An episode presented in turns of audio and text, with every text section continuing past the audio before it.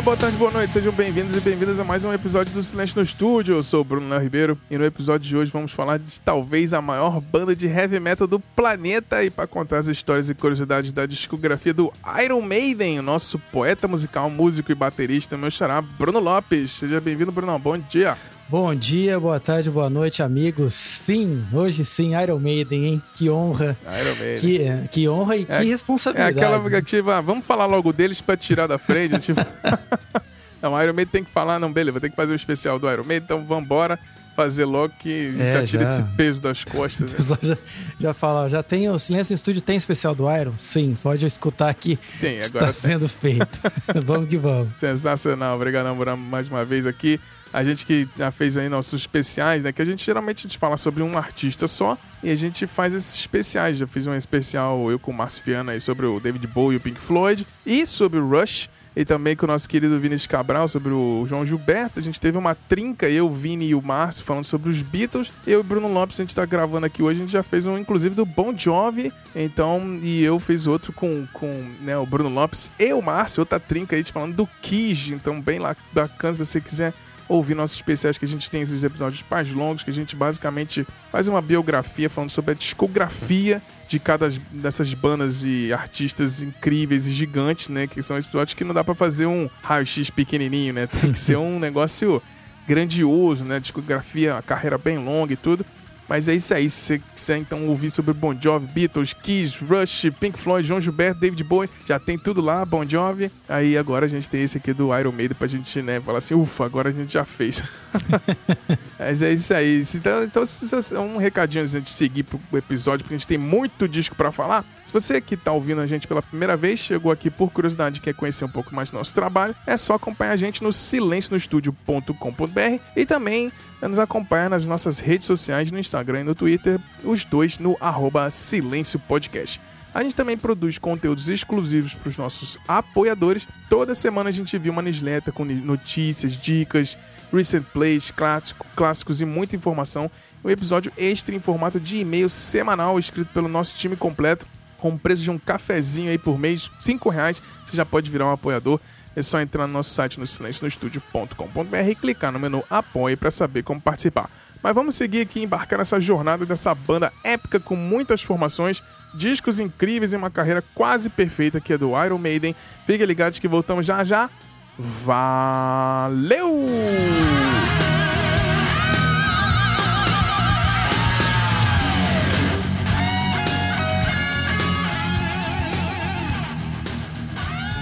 Então, Xará, o Iron Maiden, a gente, antes de seguir pro, pra discografia, tem um, o início da banda que é bem confuso, assim, né? Tem muita história. Sim. Uh, parece que tem uma carreira imensa antes de começar a gravar o primeiro disco, né? Pois é. Poucas passa... bandas têm esse negócio, né? Até chegar a banda, né? Então o começo da história do Iron Maiden é bem complexo, assim, e passou tanta gente que eu acho que nem o Steve Harris, né, o baixista, lembra de, de todos os integrantes que passaram pela banda. Mas vamos tentar resumir aqui rapidinho. Então, basicamente, tudo começou com o líder, né, e fundador da banda, o baixista, o Steve Harris. Ele que sonhava ser, né, jogador de futebol. Ele gosta de, quando faz turnê, ele sempre joga um futebol com a galera local, não Sim. sei o quê.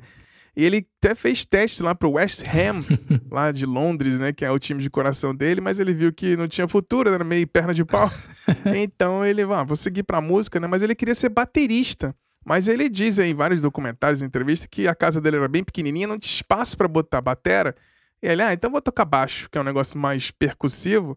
Então você até escuta um pouco disso na, no jeito dele tocar. Sim que, que ele queria um, um baterista frustrado aí que virou um dos maiores baixistas do mundo, né? Pois é, total. Pois é, e aí ele, a primeira banda que ele realmente criou é, e fundou, assim, foi uma banda chamada Gypsy Kiss, e depois de uma temporada de show, tocando assim, em boteco, pub e tudo, o Steve Harris acabou entrando numa banda chamada Smiler, e nessa banda ele conheceu o baterista Doug Sampson e o vocalista Dennis Wilcock, então guardem esses dois nomes. nomes aí. E tinha outros dois guitarristas lá, o tal do Mick e o Tony Klee. Então ele começou a fazer algumas músicas com influência um pouco mais de rock progressivo, que ele gostava e tudo. Mas aí não deu muito certo e a banda acabou. Ele, em 1975 ele acabou saindo da banda e aí montou a, finalmente uma banda com o nome oficial chamado Iron Maiden.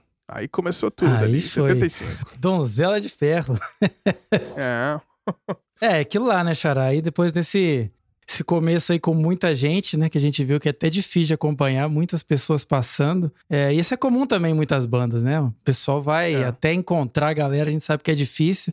E mesmo depois que encontra, fica complicado, né? muitas bandas não duram tanto. Então o Iron é. é um exemplo aí de que vale a pena seguir em frente. Mas aí, passou, né, tanta gente, tá? O primeiro vocalista ali era um cara que a gente conhecia como Paul Day nas guitarras, né? É, Paul Day. Paul Day nas guitarras, o Dave Sullivan e o Terry Rance e o Rod Ron Matthews na batera, né, cara? Aí é. o nosso querido Paul Day ele foi substituído pelo Dennis Wilcock, né, da, da antiga banda ali que a gente citou, o Smiler, que é, por coincidência ou não, né, gostava de Kiss, pintava o rosto é. e tipo usava até uma espada no palco, né, porra toda, quase que um, um Hammerfall ali antes né, do começo é. de tudo. Começou, ele tinha um negócio meio teatral, assim, tinha espada, pintava a cara, um negócio meio Kiss, assim, era engraçado. Pois é. E aí depois disso, né, o, o Dennis falou pro, pro Steve Harris que ele tinha um, tinha um cara que ele conhecia, né, que tocava muito guitarra, e esse cara era o nosso querido, adorado Dave é. Murray, né, que é, acho que é, é um dos... Dave Murray, sempre sorridente. Sempre sorridente, ele é um cara, assim, alto astral, né, eu acho que é um símbolo do Iron, assim, tanto quanto o Steve Harris, Dave Murray, né, a gente vai ver é. depois. Que aí o Steve Harris fez ele tocar e falou, pera aí, meu, esse cara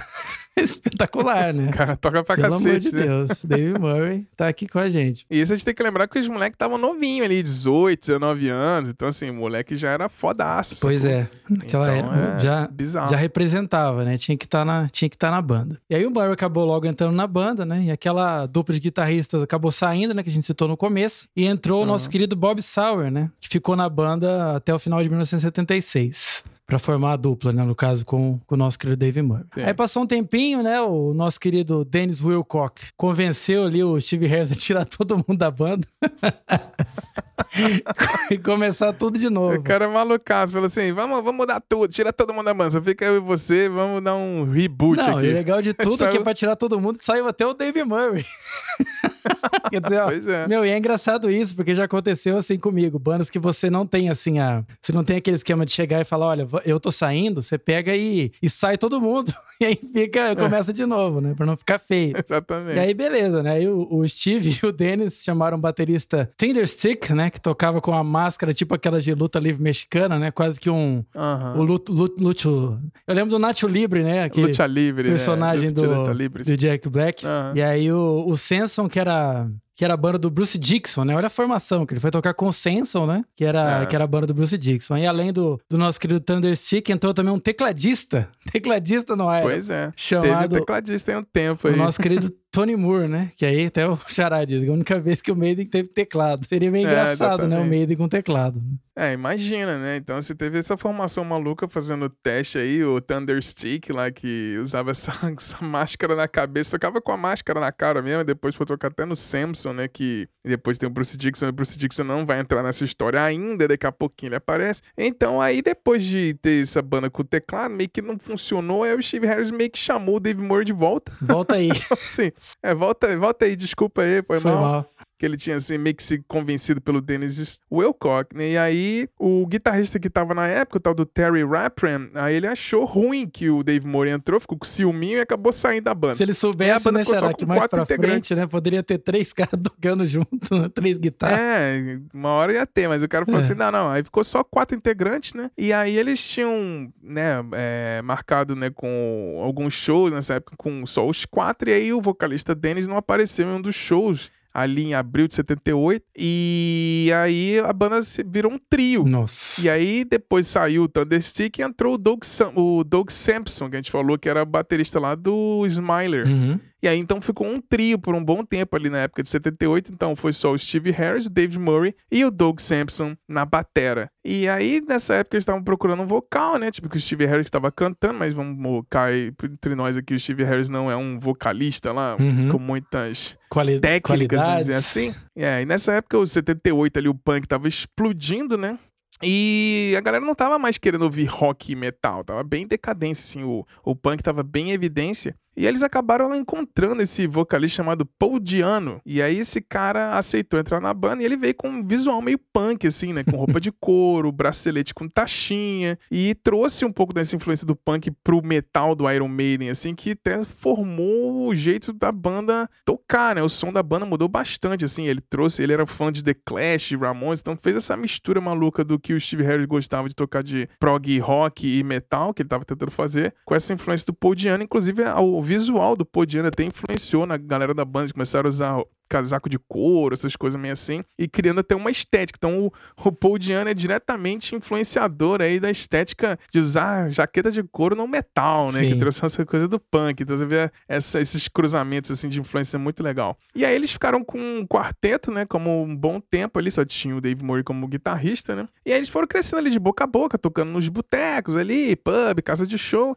E era. E, mas eles eram muito focados em ser profissional pra cacete. Assim, o Steve Harris sempre foi muito e nessa, época eles já inventaram o tal do Ed. Uhum. O Ed era só uma cabeça, assim, de uma ilustração atrás, que deixava lá atrás. A Iron Maiden tinha esse Ed, esse personagem tudo. E aí nessa época eles começaram a testar vários guitarristas, mas os caras ficavam tipo uma semana, duas semanas, um mês, ninguém realmente fixou. Então eles resolveram, então, ah, vamos gravar sem guitarrista mesmo, assim. E já que eles tinham uma, algumas músicas que eram bem, bem clássicas, que hoje a gente acha clássicas, mas eles estavam não, vamos gravar uma fitinha, né? É, aí entrou, né, o, o, o, momento da famosa fitinha, né? Fazendo um monte de é. show é. ali e tal, vários guitarristas passando. Aí eles foram lá pra Cambridge, né, cara? E gravaram aí essa fitinha em 1979. É o Soundhouse Tapes, né, cara? E Sim. assim, nessa um gravação clássico, a gente já é tinha. Raridade. Né, já tinha as épicas Iron Maiden e Prowler, né? Então os caras já Prowler, tinham ali é. uma. Grandes clássicos, né? Pelo menos Iron Maiden, né? Já, já eram. Já nascia um grande clássico. É, né? essas músicas sempre tocam até hoje Sim. ao vivo, né? Inclusive, depois podemos discutir, né? Mas eu acho que Iron Maiden, é. cantado por Paul Diano, tem uma. É, é, diferente de que cantado pelos outros vocalistas. Né? Mas enfim, ah, a gente certeza. vai chegar lá. Aí depois, né, da, da dessa fitinha pronta, né, eles conheceram um DJ chamado New K, né? Que era ali dono de um pub conhecido como The Bang Wagon. Só que aí o cara falou, ah, meu, sei lá, não vou dar muita moral pra esses caras aí. Não. É, o cara chega é. com essa fitinha, ah, escuta minha fitinha, é. né, Clássico, né? Escuta minha fitinha, cara. cara. Depois escuta essa porra. Todo dia chega, sei lá, quantas fitinhas aqui, porque eu vou ouvir vocês, né? é, o que, que vocês são é, diferentes, Quem são né? vocês, né? Deixou a fita lá e tal, ele falou, ah, vou vir em casa lá depois. Aquela, aquela coisa, é. né? Na volta a gente é. compra, nunca mais. é, então aí ele tinha, né? Que naquela época era importante você ter esse contato com o DJ, né? A gente falou no, no especial do Bon Jovi que ele também fez e deixou lá, né, pros caras uhum. tocarem e tal. Então esse cara aí, o New Kay, ele discotecava num bar ali, tinha uma lista, né, com as paradas de sucesso da, da quebrada ali do local. Uhum. Né? E aí finalmente ele ouviu, né, e falou que era a melhor coisa que ele tinha ouvido na vida. E aí, Olha né, aí, de um é. dia pro outro, o Iron Maiden tava lá primeiros lugares, né, nas paradas de sucesso locais ali. Na frente, uhum. inclusive, de Farewell, é, Farewell do Kings do, Farewell to Kings do Rush, o pois é. Motorhead, Van Halen e o Judas Priest, né? Então os caras. Pois é, olha só, a banda desconhecida ficou em primeiro na parada local ali da, dos pubs ali, da, é. do bandwagon, né? Do bar dele. E a gente sabe como é importante esse começo aí, principalmente lá, né, na Inglaterra, ali, que é que o pessoal valoriza muito essas coisas de música local, né? Ali. Eles não são tanto uhum. de cover, né? Então aí o. É, exatamente. Aí o Iron já tava ali se destacando, né? E aí ele falou: ah, vou promover um show desses caras aí. E olha aí, diferente do Kiss, cara, ele já deu sold out o primeiro show. É. é, e aí já, é. já entra aquele esquema que a gente fala depois de empresários, né? Já fecharam ali com o nosso querido Rod Smallwood, né? Que inclusive o cara uhum. ainda quebrava um cara se vestindo de Ed, né? Nos shows. É, o empresário se vestia, botava roupa e se vestia de Ed. Pois é. Né? Não basta ser empresário, tem que participar, né? É, exatamente. Falei assim, ah, vou aqui entrar nesse corre aqui também, vou ajudar. Legal demais. Aí eles fizeram ali mais cópias do Soundhouse Tapes, né? E começaram a tocar nos shows maiores, né? Que eles foram atrás ali de uma gravadora. E na época, um representante da EMI tava justamente procurando uma banda de rock e metal ali para fechar. E eles só tinham aquela verba para fechar com uma banda, né? E tava entre duas bandas, o Iron Maiden e o Def Leppard. Olha aí. Olha aí. E aí, Xará? aí eles fecharam com o Iron Maiden. Fecharam com o Iron Maiden. Não que o Def Leppard também não teve sucesso pra caraca, Pô, amamos, assim, né? depois, né? né? Mas aí a, a, banda acabou fazendo um outro show, né, no, do Bandwagon, né? Com, já com esses representantes de EMI querendo ver como é que era essa banda e tudo. E o cara quase não conseguiu entrar no show. O negócio tava tão lotado assim. Ele, aí ele pensou, né? Porra, esses caras devem ser bom mesmo, né, meu irmão? Porque eu não consigo nem entrar no show dos caras. Vamos fechar. Fechou. E aí a banda, na época, ainda era um quarteto, né? E aí o guitarrista, nessa época eles estavam fechando com o EMI, entrou o Dennis Stratton, que então entra como segundo guitarrista. Então a formação na época, então, era com o Dennis Stratton e o Dave Murray como dupla de guitarristas, né? Muito bom. Exatamente. Aí depois, né, fechou o contrato, né? Contrato assinado, fizeram mais alguns shows ali. E aí o, o Doug Sampson, né, acabou saindo da banda, mesmo aí com um disco para ser gravado, né? Vai entender, né? Ele também não tava é. aguentando aquela vida que a gente fala, né, cara, de bebedeira, é. junk food, turnê. Começou a pesar a saúde, ele teve que pedir para sair, né? É, e aí a gente tem, né, a entrada do nosso querido, né, o, o, o guitarrista Dennis Stewart falou que ele conhecia um cara, que é o nosso querido uhum. amado Clive Burr, né? Que pois entrou é. pra banda aí. Que é um ótimo batera. Um ótimo batera, né? Ele é muito adorado pelos sons do Iron até hoje, né? apesar de já ter falecido, né? Mas o Clive Burr aí já tava entrando e a gente tinha aí a formação para gravar o primeiro disco é. chamado o nosso que já nasceu clássico, né, Xará? Iron é. Maiden. Pois é, o primeiro discão da banda e tudo, mas sensacional. É, o Clive Buck morreu em 2013, né? Mas ele foi muito adorado pela banda. A gente vai falar aqui do, do, dos discos que ele gravou, que são basicamente os três primeiros, né? Mas falando no primeiríssimo, então, disco da banda, pra gente começar, então, agora nessa discografia, essa introdução biográfica de como que foi mais ou menos a jornada do, do Iron Maiden. Se você pegar os livros do Iron Maiden, biografia, isso aqui são 60 páginas, a gente resumiu aqui em, em 15 minutinhos. Mas é basicamente isso, né? Então, quando eles ficaram lá testando muito tempo os guitarristas, né? Entrou, então, finalmente o Dennis Stratton se fixou, né? E o Doug Sampson acabou de saindo e trouxe um brother, né? Então teve esse muito essa troca. Era parecia que, tipo, a percepção que eu tenho que era, tipo, assim, era uma panelinha uhum. da, do grupinho dos brothers ali. E o Iron Maiden acabou explodindo, foi a que se destacou. Então, o primeiro disco da banda, então, teve a formação que a gente, vamos dizer assim, a primeira formação oficial com disco gravado foi, então, com o Paul Diano no vocal, Steve Harris no baixo, Dave Murray e o Dennis Stratton na guitarra e o Clive Burr na bateria, que tocava demais, né? E uhum. aí, em dezembro de 79, que assim que eles terminaram de assinaram lá com com a EMI, que tinha, pô, uma grande gravadora, né? EMI, dona da Abbey Road, etc e tal. Assinando uma banda de metal, então eles estavam querendo diversificar-se, porque justamente o punk estava em alta, eles queriam fazer um, explorar um pouco, trazer um heavy metal também, assim. Então foi, foi legal essa época. A, a, a EMI acreditar, vamos dar uma voz Sim. pro metal. Então eles foram entrar num estúdio chamado Kingsway em Londres mesmo para fazer a primeira gravação e o produtor foi um cara chamado Guy Edwards. Mas aí diz que a banda meio que demitiu o cara porque a produção tava bem cagada.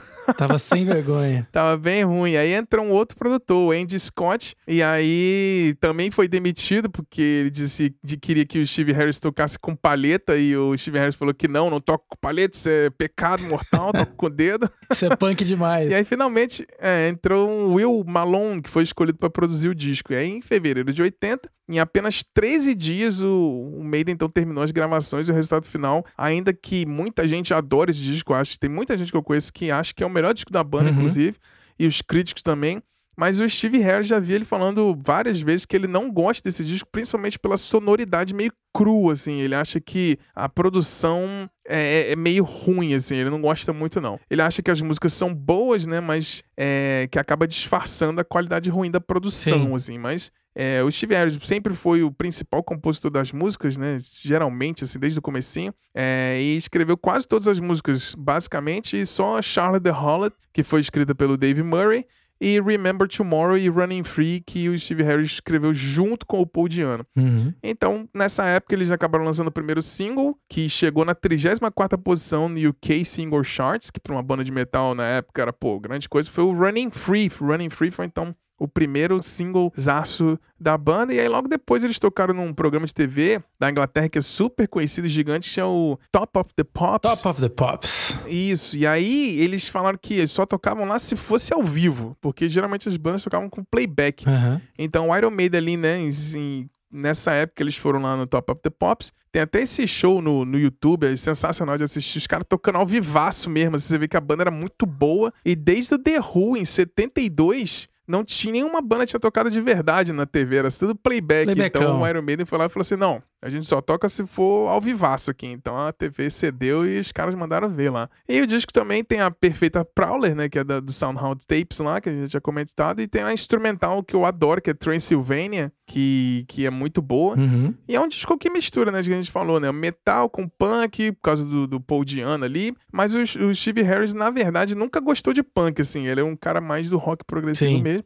E aí a gente tem que falar, Iron Maiden não dá pra fugir das capas, né? Então, nessa época foi contratado um ilustrador chamado Derek Riggs, que basicamente ele tinha um desenho pronto já desse Ed, alguma coisa assim. Eles só pediram para mudar um pouquinho o cabelo, que diz que ele tava meio punk, assim, ele fez um cabelo um pouco maior para ficar mais menos punk, um pouco mais headbanger, mas o desenho né? já tava meio que pronto assim do do Ed. E é isso, foi o primeiro descasso da banda, então em 1980, o disco auto-intitulado Iron Maiden com a primeira formação da banda lá com o Paul Diano, Steve Harris, Dave Murray, Dennis Stratus e Clive Burr. Paulada, né, Sharon? Puta disco paulada, né? Os caras começaram metendo pau. E falando aqui um pouco também, eu acho que o Derek Riggs é um personagem muito importante na história do Iron Maiden, né? Porque ele, vamos dizer que a história dele ali também, o Iron ajudou bastante, né? Ele a, a, até na carreira dele de, de, ilustrador, né? Porque ele criou um, um, um, personagem que praticamente andou junto com o Iron Maiden, né? O, o, Ed,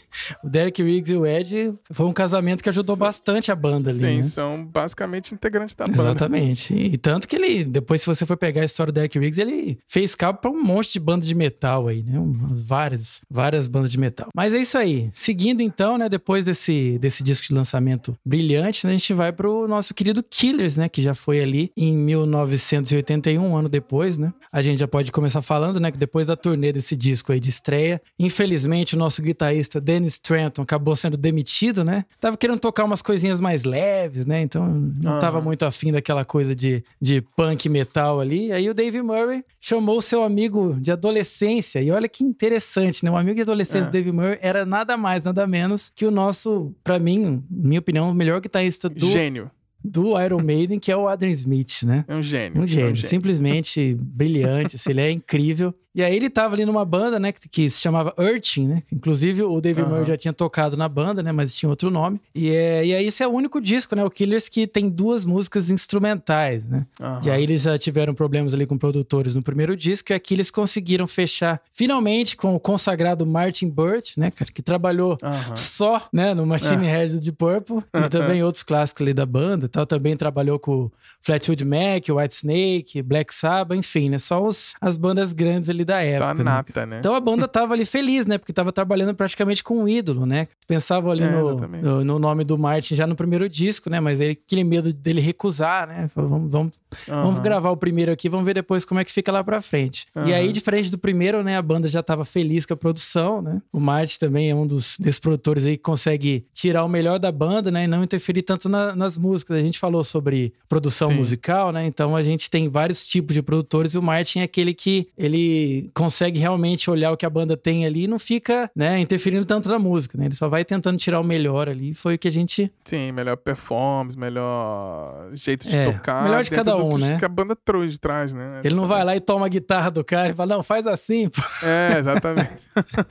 é, aí, na, é, falando, a gente falou do Eric Higgs, né? Na capa ali a gente tem o Ed com o machado sangrando, né? Em uma mão, segurando sua camiseta como se estivesse morrendo, né, cara? Aquela. É. E a ideia é uma referência, né? Que seria a, a mão da Margaret Thatcher, né? O pessoal já começou ali a fazer uma, uma crítica ali. Crítica social foda. crítica social foda, né? É, falando das músicas, né, cara? O Killers teve a participação do Paul Diano na composição também, e todas as outras eram do Steve Harris. Só teve uma música ali com o Paul uhum. Diano. E o grande clássico, Sim. né, cara, que é também uma das minhas favoritas, né, que eles tocam até hoje ao vivo, é o Red Child. Né? Maravilhosa, uhum. sensacional. Inclusive, apesar do Bruce cantar brilhantemente todas as músicas, acho que tem músicas que o Paul Diano é só ele mesmo, né? Que consegue passar é, essa.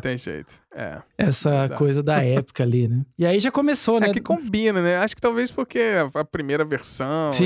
e quando você escuta de estúdio, você fala assim, pô, essa é a versão definitiva, né? É que depende muito, é ao vivo, É que né? depende muito também de como você escuta, né, Chara? Se a pessoa conhece o Iron hum. já com o Bruce cantando essa música, talvez ela não tenha essa percepção com, é, com o Paul, né? É. Então, eu já como eu ouvi com ele, a gente já tem essa mas uhum, também não é uma regra, né? Tem gente que vai preferir. É. Eu conheço gente que gosta muito do Blaze. Eu também não vejo problema nenhum. Vamos chegar lá. Vamos chegar lá. Aí tudo bem. E aí depois, né, dessa. Já teve uma turnê gigantesca, né? Mundial, né? Aí um belo dia o nosso querido Paul Diano falou: Ah, eu tô meio cansadão, né? É. Quero mais subir no palco, tô infeliz e tal. E aí, igual tropa de elite, pediu pra sair, né? Uhum. Pediu pra sair e deixou o Steve Harris aí um pouco chateado, né, Xará? E aí é, é o momento de talvez escolher um novo vocalista, né? A gente já falou sobre várias bandas, né? Quando sai o vocalista, às vezes significa o fim ou pode significar um recomeço ainda melhor, né? É, exatamente. Pois é, e aí, né, nessa época que saiu o Paul Diano no meio da turnê, assim, foi meio loucura, assim, os caras brigaram, o ficou puto, tanto que os caras nem são mais amigos, sei lá. É. Ficou uma amargura, assim, por vários anos e tudo. E aí eles começaram a procurar um novo vocal, né, e a banda começou a fazer vários, a banda, já... e você imagina, assim, a banda tava no começo da curva de ápice, assim, tipo, tava crescendo é. pra cara, perde logo o vocal. Fala assim, fudeu, né? Já tá falando. E, e sair o vocalista assim, é muito complicado, né? E aí eles estavam procurando, fizeram vários testes, né? E quase fecharam com um cara chamado Terry Slesser, uhum. que inclusive ele, esse cara também já tinha feito o teste e quase entrou no ACDC. Então é um cara do quase, quase, né, quase. né, coitado? É o cara do quase, né? Ele é, o, é, ele é o quase famoso, né? Quase chegou lá, né? Puta, que foda, né, meu? É foda. Mas aí, continuando procurando, eles foram né, num, num, festival com várias bandas e tal, e viram o Samson, que já tinha até, comenta que a gente começou no, no começo que tinha o um baterista lá, o Thunderstick, né? Que já tinha tocado no Iron Maiden. E eles viram esse cara chamado Bruce Dixon. E o cara, tipo, cantando pra cacete, falou assim: não, vamos fazer um convite para ele. Então a banda falou: não, vamos nessa. E o empresário da banda, o Rod Smallwood, né, fez o convite para ele e tal. Ele ficou assim: pô, Iron Maiden, né, legal. E tal, mas ele falou assim: ó, mas se você quiser entrar na banda, vai ter que mudar teu nome, porque nessa época o Bruce Dixon se chamava Bruce Bruce. É pra não esquecer o nome. Não, né? beleza. Né? Se você entrar na van, você tem que. Qual é o seu nome? Ah, Bruce Dixon. Então usa Bruce Dixon, porque Bruce Bruce é muito ruim, Muito ruim. Putz, que E aí ele aceitou e entrou na banda. Então foi aquela coisa, tipo, qual vai ser a expectativa? Porque o Bruce Dixon trouxe uma, uma diferença vocal que o Paul Diano não tinha de limite de voz alta, uhum. de técnicas e tudo, que o Bruce Dixon tinha. Então isso acabou mudando muito né, o jeito de de, da banda da soar, banda soar também, né? né? Quais eram os limites, né? Então a banda acabou que meio que quase ressurgiu, né? Quase um disco de estreia de novo, né? Uma segunda chance ali. Então o, é, saiu em 82 o famoso, que muita gente considera o melhor disco do Maiden, é o The Number of the Beast, de uhum. 1982. Então foi o descasso de entrada do Bruce Dixon, que foi um paulada, né? Nossa. E é um disco que basicamente só tem clássico, né? Então, assim, tem uma música que é a primeira vez que o Clive Burr tem créditos, né? Que é a música Gangland, que também é sensacional. E foi o primeiro disco que o Adrian Smith realmente fez uma música, né? E além Sim. disso, eles, né, fizeram com o. Né, que eu comentei o Steve Harris na abordagem diferente, né? O jeito de, de, compor, né? Que tinha que adaptar o estilo do Bruce Dixon e tal. E o produtor do, do disco também foi, era, foi o Martin Birch de novo. E ele comentou que, assim, ele não achava que o Paul Diano fosse capaz de lidar com o vocal das coisas que o Steve Harris estava tentando fazer, uhum. queria explorar. Então, quando o Bruce Dixon entrou, essas possibilidades então se expandiram assim e criando até um novo som para a banda. Então, ah, em algumas entrevistas o Bruce Dixon diz que basicamente estava bem envolvido nas, nas nas composições, né, de algumas músicas tipo Children of the Damned, The Prisoner, Run to the Hills, mas na época ele ainda estava com problemas de transição de contrato com o Samson, ele acabou não tendo legalmente os créditos na música. Mas ele revela no livro dele tudo que ele, ah, Children of the Damned, The Prisoner, Run to the Hills é meio que minha também, mas não tem os créditos na música, né? o disco deixou chateado muitos conservadores religiosos, né? Sim especialmente nos Estados Unidos, por conta do nome, né? The Number of the Beast, Sim. que acusavam a banda de ser satanista, né? Gente, Diz é, que é... Não, é lamentável Essa porque... galera organizou até eventos para quebrar o disco com martelo. Então os caras compravam os discos e ficavam destruindo o negócio. Não, lamentável, porque é, se você for pegar, é totalmente com. Ele não tá falando em nenhum momento para você usar né, a, a, o nome do diabo. Tanto que até mais pra frente tem uma, uma capa do Ed é, matando o diabo. Então os caras não são Sim. nem um pouco satanistas. É, né? Porque na verdade a capa capa, inclusive, é o Ed meio que, tipo, usando o diabo como né? marionete, é. assim, né? Sim. Mas aí teve a turnê desse Beast on the Road, né? Que foi sujeita a vários boicotes de manifestações, aqueles galera panfletária, não sei o quê. E o Steve Harris falou que era tipo ah, uma, uma loucura, assim, porque eles entenderam o disco completamente errado. É, né? Eles não tinham lido a letra nenhuma, não sabiam o que estavam falando. Eles só acreditam acreditar naquele, né? Aquelas coisas de ser, ah, o cara é satanista porque tem diabo e fala Number of the Beast, né? É. Mas é isso. Mas foi um descasso, né? O The Number of the Beast é considerado, inclusive, um dos maiores discos de heavy metal de todos os tempos. E aí, daí pra frente, a banda explodiu. É. Sim, pra caralho, né? Foda. Esse disco só tem clássico, né? Invaders, Children of the Dead. Am, The Prisoner, 22 Acacia Avenue,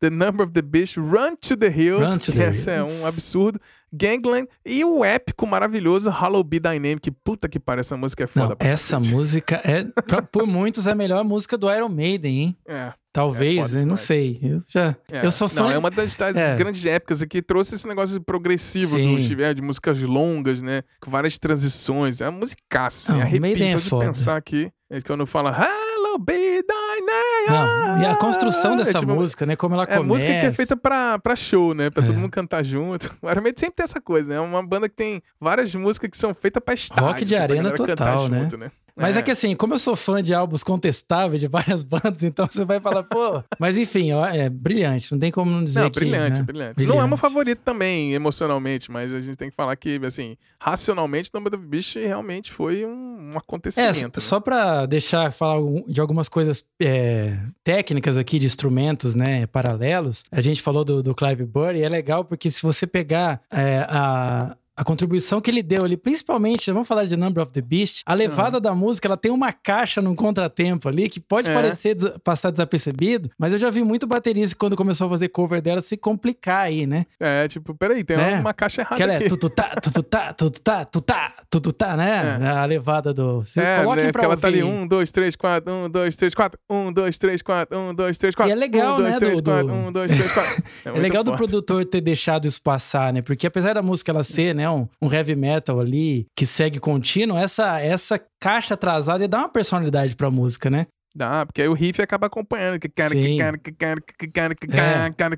Sensacional. Então tem um, cria um groove ali diferente, né? Então aí, né, nossos aplausos pro Clive Burr, que sensacional, eu gosto muito dele. Mas, né, vamos, vamos seguindo aí, falando, começando falando já dele, né? A gente saiu aí do, É. do Number of the Beast, aí a gente vai para 1983, que quando foi o ano que eu nasci. É, E em dezembro, né, de 82, o, o Clive Burr decidiu sair da banda aí por problemas pessoais, né, cara? E, a- e é aquela coisa, praticamente igual É. o, a gente falou lá do, do Paul Diano que saiu, né, numa época complicada, e aí quando o Clive Burr decidiu sair também, a agenda da banda tava gigantesca, né? Aham. E aí, vamos dizer que não que seja mais fácil ou menos difícil substituir um baterista do que substituir um, vocalista, mas a gente sabe que um baterista ruim também derruba a banda, né? Não tem Derruba como ser qualquer um. É. E aí, cara, quem que entrou no lugar dele, né, cara? Ele foi substituído pra mim, assim, é um dos meus ídolos, né, cara? E é, Aham. é ídolo dos bateristas que eu também sou, que, que, que também E um dos do- melhores seres humanos do planeta, vou dizer. Sim, o nosso querido, né, cara, o Nick McBrain, né? E aí, vamos deixar também um detalhe pros bateristas aí, ele não toca com pedal duplo, tá? Não usa Nick pedal duplo, McBrain se nunca recusa. Usou o pedal duplo. Então, se você vê alguém fazendo cover de Iron Maiden com pedal duplo, não tá sabendo usar ali o pivô, Tá roubando no jogo. os tá swivels, jogo. né? As técnicas aí de, de pedal que o nosso querido Nick McBrain tem. E aí, né, então ele entrou, né? Ele tocava numa banda francesa chamada Trust, que já tinha feito ali uma turnê com o Iron Maiden, e eles já ficaram ali meio que de olho nesse cara, né? Fala assim, o nosso é, querido... cara, é bom. O cara não é, não é qualquer um, né? O Nick McBrain. É, e aí ele acabou entrando na banda, né, cara? Que aí, como a gente já falou, né? Um dos seres humanos melhores do mundo, né? Que era um cara engraçadíssimo, assim, um cara Sim. super alto astral. Se você digitar aí Nick McBrain no YouTube, você vê ele tocando, tipo, em eventos de, sei lá, uma criançada tocando, uma galera Criançada. fazendo um churrasco, ele vai lá e toca as músicas do Iron, super feliz, né? Ele é É, assim. um, é, um- cara, é um ser humano sensacional. É, um maravilhoso. sujeito admirável, E ele é meio que né? porta-voz, assim, tipo, a gente vai com entrevista, com turnê, você quer, a, a banda meio que manda ele. Vai lá conversar com a galera, É, vai, vai felizão, vai de chinelão. Não, eu conversa lembro, Xará, quando, quando... Chinelão total. É, podia fazer propaganda da Ryder tranquilamente. É. Ryder by Nick McBrain. Mas ele, Xará, é legal porque quando rolou essa, essa coisa do Iron ser satanista ou não, é legal que o Nick McBrain é um cara cristão, né? Então, peraí, não É, faz nenhum sentido, né? Não faz Como é sentido que- nenhum. Como é que um cara que né, acredita em Deus to- tocando uma banda do demônio, entre É. aspas, né? Então, Pois é, que não, faz, não tem nada a ver, né? É, Não, o nada Iron Maiden sempre foi muito contador de história, né? Sim. Aquelas coisas eram, um- eram crônicas, né? Do, de pensamentos Sim. e filosofias e ideias, assim. Não é tipo ah, o que a gente acredita, são contos, né? O Iron Maiden tem muito isso. As letras do Iron Maiden geralmente são esses contos, né? Essas coisas meio épicas. Você tem... A gente vai chegar mais pra frente, mas são grandes histórias, assim, e mais pra frente vai citar algumas músicas. Eu vou até contar uma curiosidade engraçada, Sim. assim, de quando eu era moleque na escola. Mas segue aí. poderia, poderia usar como. As músicas podem usar realmente pra aula de história. Você coloca umas músicas do Iron que você conta histórias, né? Tranquilo. Sim, exatamente. Mas é isso aí, entrou o nosso querido, maravilhoso Nick McBrain na banda, né? E aí eles eles começaram já a compor as músicas novas. Né? Eles foram num hotel uhum. chamado Le Chalet, né? Uhum. Ali em fevereiro de 83. Aí a banda viajou pela primeira vez para as Bahamas, né, para gravar o álbum no nosso uhum. querido Compass Point Studios, né, em Nassau. Uhum. Né? As gravações ali acabaram em março, né? Que o álbum foi mixado depois ali no Electric Lady Studios lá em Nova York. Então esse aí é o primeiro dos quatro álbuns do Iron Maiden que não receberam, né, o nome de alguma música no disco, né, que a gente já teve é. ali nos álbuns anteriores, geralmente o nome de alguma música. É, Killers, Iron Maiden, né? o Number of the Beast. Number né? of the Beast. Muita gente usava isso também para divulgar também uma, um single, né? Quem o ficava, single, né? Exatamente, é. álbum e o single já ia junto, né? Então, originalmente, o nome da banda seria... É, o, seria Food for Thought. É, Food for Thought. É, tipo, é, pensa, é, tipo alimento para os pensamentos. Alimento para pensamentos, né, cara? Se fosse... Isso aí poderia tocar no Resident Evil, né? alimento é, pro cérebro ali que os, que os, os zumbizinhos gostam, né, cara? E a capa é, decidiu que seria o Ed meio que lobotomizado, né? Uh -huh. Mas aí a banda é, mudou, né? Mudou pra Peace of Mind, né, cara? É, cara, em um pub durante a fase de, de composição do álbum, eles mudaram ali pra Peace of Mind. E aí pois a gente é. tem aí, né?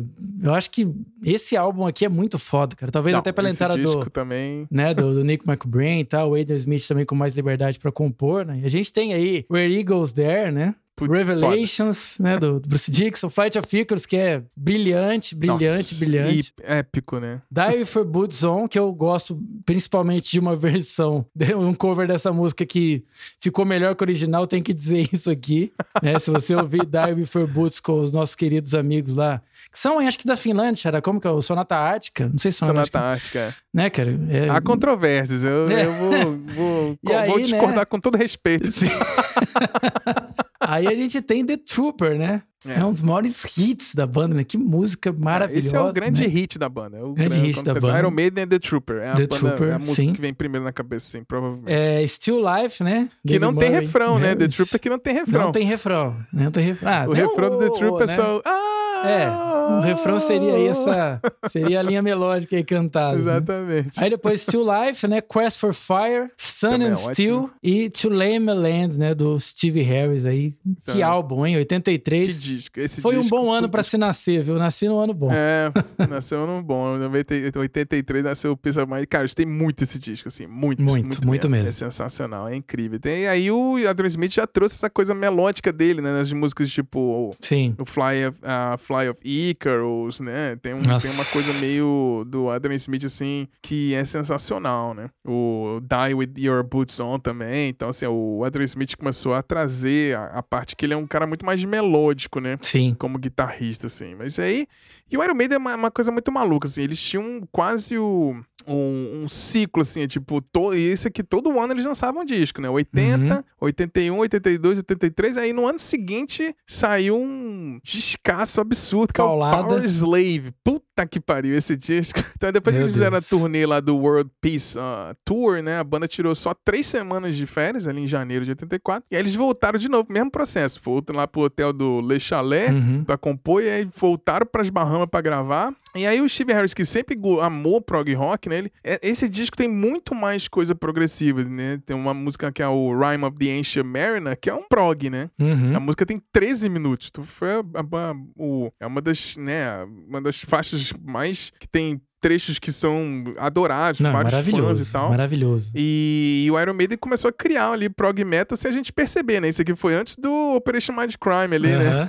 A gente comentou no episódio do prog metal. A gente tem que dar uns parabéns porque o Steve Harris fez ali no Power Slave, sim, né? Sim, Pra o desenvolvimento do Power Metal, né? E aí a turnê, né? A banda criou um cenário gigantesco pro palco, né? Fazendo o Ed, uma múmia gigante atrás e tudo. E ficava um desenho da capa do disco em 3D com sobre sobreposição, assim, foi um palcaço, né? Que foi nessa turnê, inclusive, que o Brasil, o, o Iron Maiden foi pro Brasil pela primeira vez no Rock in Rio 1, com um público de 300 mil pessoas. Talvez o maior público que a banda já teve, né? Tem até uma cena, né, nesse show a época aí que o Bruce Dixon ele tá com, tipo, jogando a guitarra pra cima, assim, ele acerta o braço da guitarra no, no supercílio, começa a sangrar e a galera foi a loucura. Caraca, cara deu sangue pra, né? É, o cara deu sangue pelo show. O cara tá dando sangue. Esse show foi épico do Iron Maiden no, no Rock in Rio, né? Que o Bruce Dixon ficou sangrando lá. E dessa turnê também tem um clássico que depois que eles lançaram Power Slave, né? Eles fizeram a turnê e, e lançaram um vídeo chamado Live After Death. Uhum. E eles gravaram, né, em alguns shows, né, na, na Long Beach Arena em LA e outro no Hammersmith Odeon em Londres, que é o clássico, né? E acabou saindo um disco duplo maravilhoso, Sim. considerado talvez um dos melhores discos ao vivo de todos os tempos, junto com a Live 1 do Kiss. Então, Live After Death foi tipo um grande acontecimento assim. Essa turnê foi gigantesca. Eles durou tipo 11 meses e eles passaram por 28 países. Para uma banda naquela época, 84, foi uma coisa surreal. Hoje você pega um avião, você vai pro mundo inteiro, mas naquela época, 84, pô, era difícil carregar equipamento e levar aquele palco todo. O Iron Maiden é com tudo, né? Sim. E falando das músicas do disco, né? A gente abre o disco com Aces High, que é Nossa. não dá nem falar muita coisa, né? E aí, Two Minutes to Midnight, que é sensacional. Lost for Words, que é Big O'Hara, que é um instrumental, né? Que já ele sempre teve uma instrumental voando ali. Uhum. Do Duel, é, Flash of the Blade, uh, The Duelist, que, cara, o baixo dessa música é um absurdo. Back in the Village, Power Slave, que é Power uma música Slave. do Bruce Dixon, né? Que é, é foda. E o grande, pra fechar, um grande hino, né? épico, Rhyme, é o hino Rhyme of the Ancient Mariner, que música com 13 minutos, sensacional. E assim, essa turnê foi tão gigantesca que eles estavam nessa onda de fazer um disco atrás do outro de ano em ano, mas aí a- o, o ciclo dessa turnê e lançamento da Live After Death acabou que durou um pouquinho mais, eles não conseguiram lançar um disco em 85, mas seguindo a nossa história aqui, a gente vai falar do, do seu, seu favorito, né? Esse que é o disco que você gosta É, mais. aí a gente tem que falar. Esse disco, eu sei que tem muito fã de Maiden que fala, não, mas Summer eu acho Summer in Time, assim, o Iron Maiden chegou num ponto, eu não sei se eles desejavam isso, mas é um disco Ah. brilhante, cara. Eu acho que a sonoridade. Eu vejo muito o Adam Smith nesse disco também, né? É, total. É, o, o- Aquela ideia que ele trouxe de botar as guitarras meio sintetizadas, Sim. assim. É, e também pegou, né? Acho que eles abraçaram um pouco isso também no visual meio futurista do álbum, Aham, né? Que teve aquela coisa do, do Ed ali, viajante do tempo e tal. É, é assim, o Summer in Time é pra mim um. um, um- um- não sei nem dizer, é, é inenarrável. assim, eu sou muito fã do, do disco, A né? gente cê vai começar a falar, começa a encher o olho de lágrima, é, né? porque Você... é impressionante. É um disco que eu, é, eu não tenho muitos CDs, mas Summer in Time é um CD que eu tenho, né? Então é, Aham. são aquelas coisas que têm muito valor. Então é que a Sim, gente falou, né? É. Não deu pra lançar o disco na sequência, né? Mas aí em 1986, né? Depois de 331 dias e 180, 187 shows na World Slavery Tour, né? Que foi ali de 84 a 85, a banda tava ali cansada pra caralho, né? É, Pelo é. amor de Deus, né? Então eles quase não tiveram muito tempo pra compor, né? Bruce Dixon também contribuiu com poucas coisas, né? Porque ele mostrou umas Aham. coisas acústicas ali com o violão. Olha aí, É. Tears of the Dragon. É, começou aí, ó. Olha aí o Bruce, né? cara? Plantando a sementinha da Discord aqui. Sementinha, sementinha da balada, Iron Maiden com balada. e aí o Pois pessoal é. dava- da- deu uma rejeitada nas coisas que o Bruce Aham. tava, tava oferecendo ali. Só que é, o disco também é incrível, né, cara? Porque pelas músicas escritas que a gente tava falando pelo Adam Smith, né? Que ele escreveu ali dois singles que é Wasted Years, que pra mim é a melhor música, uma das melhores músicas do Iron, né, cara? Aham. Aquela intro, aquelas É. ideias que ele deu ali é brutal. Assim, acho que tem muito Não, é guitarrista brutal. que, né, Xará, ouviu É, esse não. disco e falou: Meu, peraí, o que esse cara tá Que fazendo? esse negócio aqui, meu.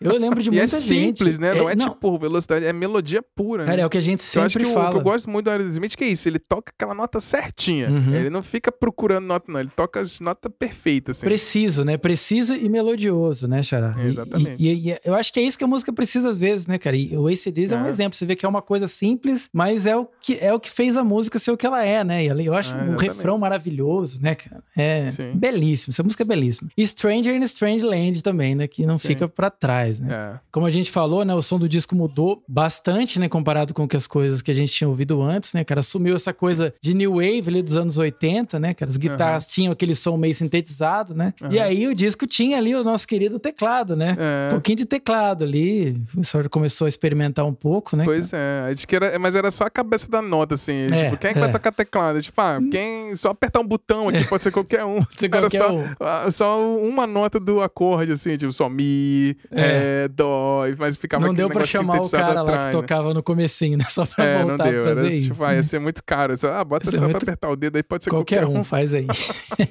É, como a gente falou, né? Eles estavam experimentando ali novos equipamentos, né? Então o disco teve essa sonoridade aí que eu gostei bastante. E aí esse disco quebrou, né? Sequência de um disco por ano, que a gente falou, né? Que o Steve Harris ele queria também um tempo para fazer o disco mais direitinho e tal. Uhum. Talvez por isso, né? Foi um dos discos mais caros, né? Da banda, né? O baixo e a bateria foram gravados nas Bahamas, né? As guitarras e os vocais gravados na Holanda e a mixagem aí em Nova York, né? Você vê um disco é, global. A banda tava gigante, então tinha verba, né? É, ah, vamos gastar. Você vê, isso aí, vamos gastar, pô. Isso aí. É, né? E aí, embora esse espaço e tempo aí, né, que sejam temas comuns, né? Lançamentos e tal, é, Wasted Years, Call Summer in Time, Strange in Strangeland e Deja Vu, né? A banda nunca, nunca, se, nunca pretendeu ser um, um álbum conceitual, né? Apesar de né, a gente ter a capa, né? Trouxe essa coisa meio de viagem no tempo, né? Mas aí o, o Steve Harris, ele fala, né? Que certamente nunca falamos, né? Vamos escrever um monte de música sobre o tempo. A gente não falou, não, vamos não, falar é, sobre o tempo. Meio, não. É, foi meio coincidência, assim. É. Tipo, ah, um inspirava o outro, que eles compõem tudo junto, assim. Eles se isolavam e tal, aí eles se juntavam, mostravam as ideias, e cada um ia pro seu canto, voltava, ia fazer junto e tudo. Acabou que o tema de música, de tempo, no espaço tempo, acabou sendo. É meio que um indiretamente, tema, assim, mas talvez. Não conceitual né? proposital, é. né? Eu acho que talvez, como eles viram lá, que sei lá, tem, sei lá, quatro, cinco músicas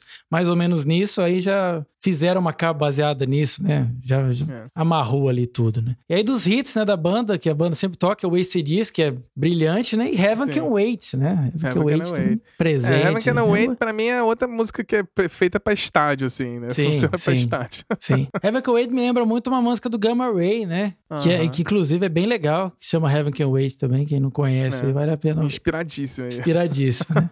é, que aí a capa do disco é a capa com mais detalhes, né? Tem várias coisas, você vai ficar procurando, né? passar o, uhum. o tempo todo olhando e, e, descobrindo as coisas escondidas que tem na capa. É. Uma coisa que é legal também, né, Xará? Todas as capas do, do disco do Derek Riggs tem uma assinatura que ele esconde, né? É, nas faz capas, uma né? bolinha com uma setinha pra é, baixo e não sei o que. Onde está o Oli, né? Dele, assim, Procura é, lá. Onde está a assinatura dele. Do Derek Riggs. é, então, é, tem coisas do tipo, né? Um relógio marcando 23h58, né? Two minutes to midnight, dois minutos pra meia-noite, né? Abaixo do relógio tem uma placa que diz Phantom, é, Phantom Opera House, né? Em referência uhum. clara a Phantom of the Opera, né? do primeiro álbum. E por aí vai, né? Fiquem é, aí tem ouvindo e procurando. de jogo do West Ham. Sim. Tem um monte de referência de coisa antiga, assim. É, é sensacional. Essa sensacional. capa... Esse eu tenho vinil aqui, porque tem uhum. que ter. Tem que ter. Pra você ver o negócio assim, você bota o disco pra tocar e fica vendo os detalhes assim, é sensacional. No CD é, fica sem graça, fica xoxo, né? Uhum. E no streaming, então, não, não tem nem graça, né? Mas abre no desktop aí se não tiver vinil, dá pra ver a capona grandona, assim, e procurar os detalhes, é sensacional. Mas tem, você dá um Google aí, você tem, tem site que fala de todos os detalhes, assim. É, tem capa, sempre os ficar procurando, né? Psicopatas totais. Né? Sociopata que não tem que fazer. O cara até cria teoria. Fala todos os detalhes, né? Ah, sensacional. Pois é, fizeram outra turnê gigantesca, né? A banda tava imensa, né? Foi um sucesso de vendas absurdo, Summer in Time. E aí entraram no ciclo de novo de dois anos. E agora o... esse momento é todo meu agora. que todo, todo fã, né, do Iron Maiden que é chato, né? que nem eu já fui muito, né? Tem o seu disco favorito. E esse aqui, em 88, que é o Seven Son of Seven Son, Brilhante. pra mim é um melhor disco do Iron Maiden. Se você não concorda, você é clubista. Pô, esse disco é ótimo também, que isso? Não, o disco é maravilhoso, né? Então, o, o, esse disco foi quase conceitual, assim, a ideia, na verdade, básica do disco era em torno desse, desse conceito folclórico, né? Do sétimo filho, do sétimo filho, né? uhum. né? Tem as lendas dos lobisomens, não sei o quê, aquela coisa. E aí veio do, do Steve Harris, depois que ele leu um livro do Orson Scott Card, né? Aí ele pensou, ah, era o nosso sétimo disco, é, né? Não tinha um título para ele ainda, não tinha nenhuma ideia conceitual. Aí ele disse que leu essa história, né? Do, do sétimo filho. Uhum. Aí ligou pro Bruce Dixon, contou a história pra ele, o Bruce Dixon falou assim: caralho, do caralho, vamos nessa, vamos fazer. e nesse aí, o, o, nessa época, depois do, do Summer in Time, que o Bruce Dixon tava meio chateado, né? E ele pensou meio que o papel dele meio que na banda já tinha meio que diminuído e tal, mas aí ele ficou feliz de novo porque o Steve Harris ligou primeiro para ele, assim. Então acabou se renovando essa coisa com a conexão do Steve Harris e Bruce Dixon ali, criando esse conceito do primeiro disco, que em teoria, abre aspas, é conceitual. Ainda todas as uhum. músicas são mais ou menos no mesmo tema, mas não necessariamente uma história do começo ao fim uhum. que se passa por várias músicas, mas é só o conceito geral de temas, assim, né? Além do, do Bruce Dixon voltar a compor, né? O disco também destaca pelo número de músicas inscritas em grupo, né? E com cinco cinco das oito faixas sendo um, uma música colaborativa. Então, nesses momentos que você vê, para mim, o melhor disco do Iron Maiden é um disco que a galera participa mais Participou. junto, assim. É, é uma coisa que. Ah, que é, esse é o disco pro coaching, falar assim: ó, o melhor disco do Iron Maiden é um disco que teve teamwork. A galera trabalhou junto e tal. Todo mundo com o mesmo mindset. É, todo mundo mesmo mindset, mesmos ideais e tal. Você acredita no seu potencial. É, gritando um com o outro no estúdio, você pode. Pois é, mas aí o, é, o Steve Harris ele explica, né, que geralmente isso aconteceu muito nesse disco porque eles passavam mais tempo é, de meio que olhando o que, que o outro tava fazendo para ver se todo mundo ainda tava dentro do mesmo tema, assim. Então eles acabaram compondo muita coisa de partezinhas e, e juntas, assim o in Time acabou inspirando também esse, esse, esse disco, né? Acabaram assumindo o teclado totalmente. Nesse disco tem teclado assim, mais, mais evidente do que in Time, um pouco mais escondido, porque as guitarras são mais sintetizadas, né? Mas a banda, como eu falei, não, não quis contratar um tecladista, né? Que era basicamente tocar só um dedão ali na primeira nota, né? e basicamente o Andrew Smith tocou dos teclados de todas as músicas. Apesar do disco não ter vendido tão bem quanto o Summer in Time, principalmente nos Estados Unidos, né? O, pro Steve Harris, ele diz que era o melhor disco da banda desde o Peace of Mind, assim. Então, assim, eu só tenho que falar coisa boa desse disco, é maravilhoso. eu vou só falar o nome das músicas aqui, porque quem, quem é fã vai falar assim, não, é, não, vai concordar comigo. Que começa com Moonchild, Infinite Dreams, Can I Play With Madness, The Evil That Men Do, Seventh of Seven Son, The Prophecy, Clairvoyant, e pra mim a melhor música do disco, a música mais subestimada do Iron Maiden é Only the Good Die Young, que é a última música do disco. Pra mim, essa música é a melhor do disco. E é a música mais subestimada da banda. Assim, ninguém fala, eles não tocam ao vivo e tal, mas eu adoro essa música. Mas é sensacional. E Clairvoyant, né? Sempre tocam ao vivo, Can uhum. I Play With Madness também. E David Dead Man Do, que é um clássico não, total David da banda. David Dead Man Do, eu acho que ali é, é, um, é o supra-sumo do Iron Maiden. A letra dessa música. É. Eu lembro que na época do, do Windows Live Messenger, Messenger, usava, né? A primeira frase, Love is a Razor and I walk the line with the silver blade. Era, é maravilhosa essa frase, né, cara? Sensacional. Pra, pra tatuar e a música dos três, a Dre Smith, Bruce Dixon e Steve Harris, né? Sensacional. É maravilhosa. E The Clairvoyant, que é a música só do Steve Harris, né? Que é Infinite Dreams também é só dele. E, e Seven Son of Seven Son também é dele. O resto é tudo em parceria, né? Uhum. Mas é, é, sensacional. E depois da turnê que teve do Seven Son of Seven Son, teve o... O Bruce Dixon lançou o primeiro disco solo dele. Lembra que ele começou a apresentar umas músicas em acústico Sim. e tal? Ele queria fazer umas coisas assim. E aí ele lançou o disco dele, o primeiro, que chama Tattooed Millionaire. E aí, infelizmente, depois da turnê do Seven Son of Seven Son, a gente perdeu o gênio Adrian Smith, que acabou saindo da banda. Mas a gente vai entrar em detalhes mais pra frente. Pois é. E aí é. eles ficaram basicamente dois anos, né? E aí é isso aí, né? O que, que rolou depois? Eu vou ficar até triste. Quando falou Adrian Smith saiu, triste. dá uma tristeza, assim. Continua é. aí, Bruno, porque. Pois é, depois, né, do álbum favorito aí do nosso querido Bruno Léo Ribeiro, eu tenho certeza também que de muitas pessoas, né? Porque é. tem. É brilhante, né? Vieram também é. de. Summer in Time já, já mostrou que a banda tava num crescimento foda e depois veio o, o clássico disco aí, Seven Sun, Seven Sun. E aí a gente vai aí pro, pra 1990, já entramos na década de 90, uhum. com o nosso querido No Pray for the Dying também, que muita gente torce o nariz pra esse disco, é. né? Mas vamos lá, falar né? que fãs de Iron Maiden vão, vão me cancelar aqui. Pra mim esse disco é um equívoco. Ah, olha, eu gosto de algumas coisas, mas vamos é, lá. algumas vamos... músicas, mas assim, no geral, o disco como um todo eu não gosto, assim, mas eu gosto de algumas músicas separadas, assim. Mas como um disco, assim, eu acho muito abaixo, assim, porque eles estavam num crescimento absurdo no the Die, foi muito abaixo, assim. É aquela coisa, né, Xará? Às vezes a gente fica vendo a banda num crescimento e espera um disco melhor, e às vezes o disco melhor foi o disco de antes, né? Foi ali uhum. que eles alcançaram e tal. Sim, é tudo gerenciamento de né? expectativa, né? né? Sim, sim. E eu acho também que o Steve Harris mostrou mais uma vez, a gente sempre falou sobre sobre bandas aqui, que ele sabe como gerenciar grupo quando precisa, né? Você pode uhum. ver que o exemplo foi o Seven Sound, Seven Sound. Bruce Dixon tava ali chateado, ele trouxe todo mundo de volta, então vamos lá, uhum. né? Vamos fazer tal. Mas aí, né, como o Charadiz já lamentou aqui, né? O Adrian Smith acabou deixando a banda, né, cara? Aí na, uhum. aí na fase de pré-produção ainda, né? Porque não tava gostando ali da direção musical que as músicas estavam tomando. A gente já viu isso em várias bandas, né? Acontece muito, não é uma exclusividade do Iron Maiden, né? Então aconteceu aí com o Iron também. Ele só contribuiu com uma música, né? O Hooks in You. É. é. e aí ele foi substituído pelo nosso querido, olha, muita gente não gosta, né, do, do, é. do como músico, mas gosta como acrobata, né, como ah, um personagem. É, tem gente que fala, ele como guitarrista é um ótimo dançarino, né? Mas eu acho, é engraçado, eu vejo o Janik Guess como o Nico McBrain, assim, Não, total, ele, é, um cara, cara não tem, ele é uma pessoa é. maravilhosa também, sensacional, assim, não tem nada contra ele, assim. Ele é tipo, que... sabe aquele, o Mike é. Mangini, você quer odiar o cara, mas não dá. Não dá, o cara é gente boaça, né? É, cara, o cara é gente boaça e tal. E aí entrou o Jenny Gersner, que já tinha trabalhado ali com o Bruce, no primeiro uhum. álbum solo que o Xará disse ali, né, o Tato Millionaire, e também já tinha trabalhado com, com o Ian Gillan, então não era, Sim, né, não é qualquer um, né? Ele é um cara Não, ele era um guitarrista respeitado. É quase um Harry, Harry Gunn, né, Exatamente. Época, assim, eu ia falar isso, é um Harry Gunn. E aí o Iron, o Iron tava querendo ler um disco, vamos dizer, mais espojado, né, mais direto tal, aquele som cru, né, que toda banda às vezes tenta revisitar, né? É. E aí teve também uma mudança de, no estilo do Bruce cantar, né? Né? O estilo é. de. que mudou ali do, do estilo de ópera, né? aquela coisa mais, mais melodiosa, mais vocal bem né? agudo, né? E teve uma coisa mais rasgada agora, né? Uma coisa mais estridente, né? é, começou um a cantar mais. mais rasgado, é. começou até a cantar diferente, né? É, eu lembro, quem passou por essa fase foi o nosso querido André Matos, né? Que também uhum. tem uma história parecida. A gente vai falar dele depois, que ele tem uma, um momento que, que a vida Sim. dele e o Iron se cruzam, né? Entre aspas. Uhum. Mas o André Matos, depois que ele saiu do, do Angra e começou a, a cantar ali com o Xamã, ele mudou um pouco o estilo de cantar, né? Foi pra esse uhum. um pouco mais estridente. Que é Sim. o drive que a galera, os cantores buscam, né? Até hoje é meio que uma mania. Ai, quero cantar drive e tal. Uhum. Mas enfim, isso aí já é uma, um podcast sobre canto que a gente pode fazer é. depois.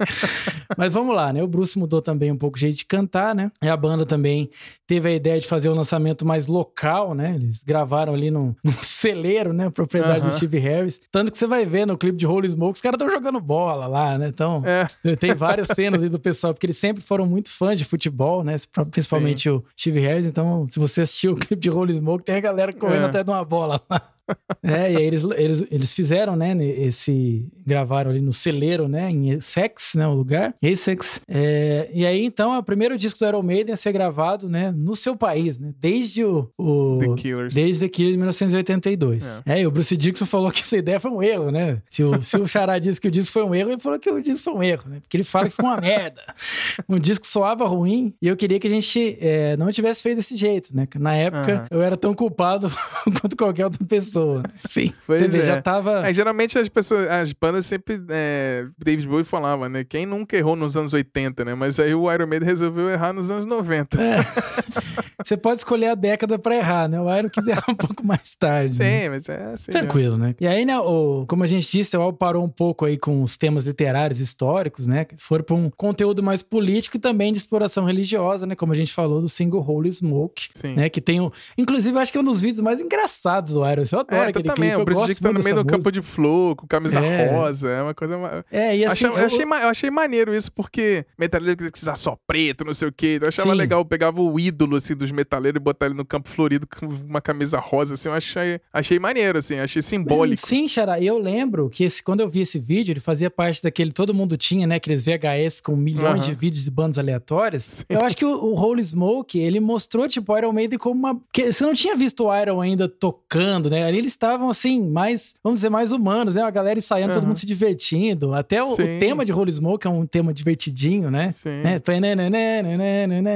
Sim. Meio, até um pouquinho de Halloween, se for ver, é, bem tem, pra tem. cima, né? Mas, enfim, né? Aí eu, eu achei que a banda tava mais acessível visualmente, digamos. Eu sei que esse clipe uhum, é todo em preto e branco e tal, né? E aí, então, o No Pray for the Die, né? Apesar do Bruce dizer que eles erraram, todo mundo errou ali, né? É o único álbum de estúdio, né? Sem nenhuma música com mais de seis minutos, né? Então, uma pois coisa é. mais direta mesmo, né? É um disco mais exclusão mesmo, assim. Só passando pelo set list aqui, né? A gente tem o Tail Gunner, né? Holy Smoke, a gente falou. Sim. No Pray for the Dying. Public Enemy Number One. Uh -huh. Fates Warning, né? Será que a banda Fates Warning surgiu dessa, é, não, dessa é, música? Não sei. Acho que não, Fates Warning é um pouco mais... mais é, um pouco mais... Mais antigo mais do antigo. The Assassin, Run Silent, Run Deep. Hooks, uhum. Hooks in You, né, que é, a, que é a única contribuição do, do Adam Smith, que a gente falou, né? E uma música que foi bem tocada também, que é Bring Your Dollar to the Slaughter, né? Sim. E Mother também outra Russia... música funciona ao vivo, assim. Funciona ao vivo. Ao vivão. E Mother Russia ali do, do Harris pra finalizar o disco. É isso é, aí. Eu fiquei brincando é que, que é um equívoco e tal, mas é porque, assim, de todos, você pegar na carreira do, do Iron Maiden, assim, até, vamos dizer, até o Fear of the Dark, que é o próximo que eu vou falar aqui, é, é impecável. Então eu acho o No the Night muita queda, assim, porque o Fear of the Dark, que é esse novo, o disco de 92 em sequência, é, eu acho muito bom. Eu já gosto bem Sim. mais do que o, o No Prayer for the Dying, assim. Eu acho que talvez eles sentiram a saída do Edward Smith, tentaram mudar um pouco o jeito de tocar, e aí foi meio que forçado o jeito de tocar.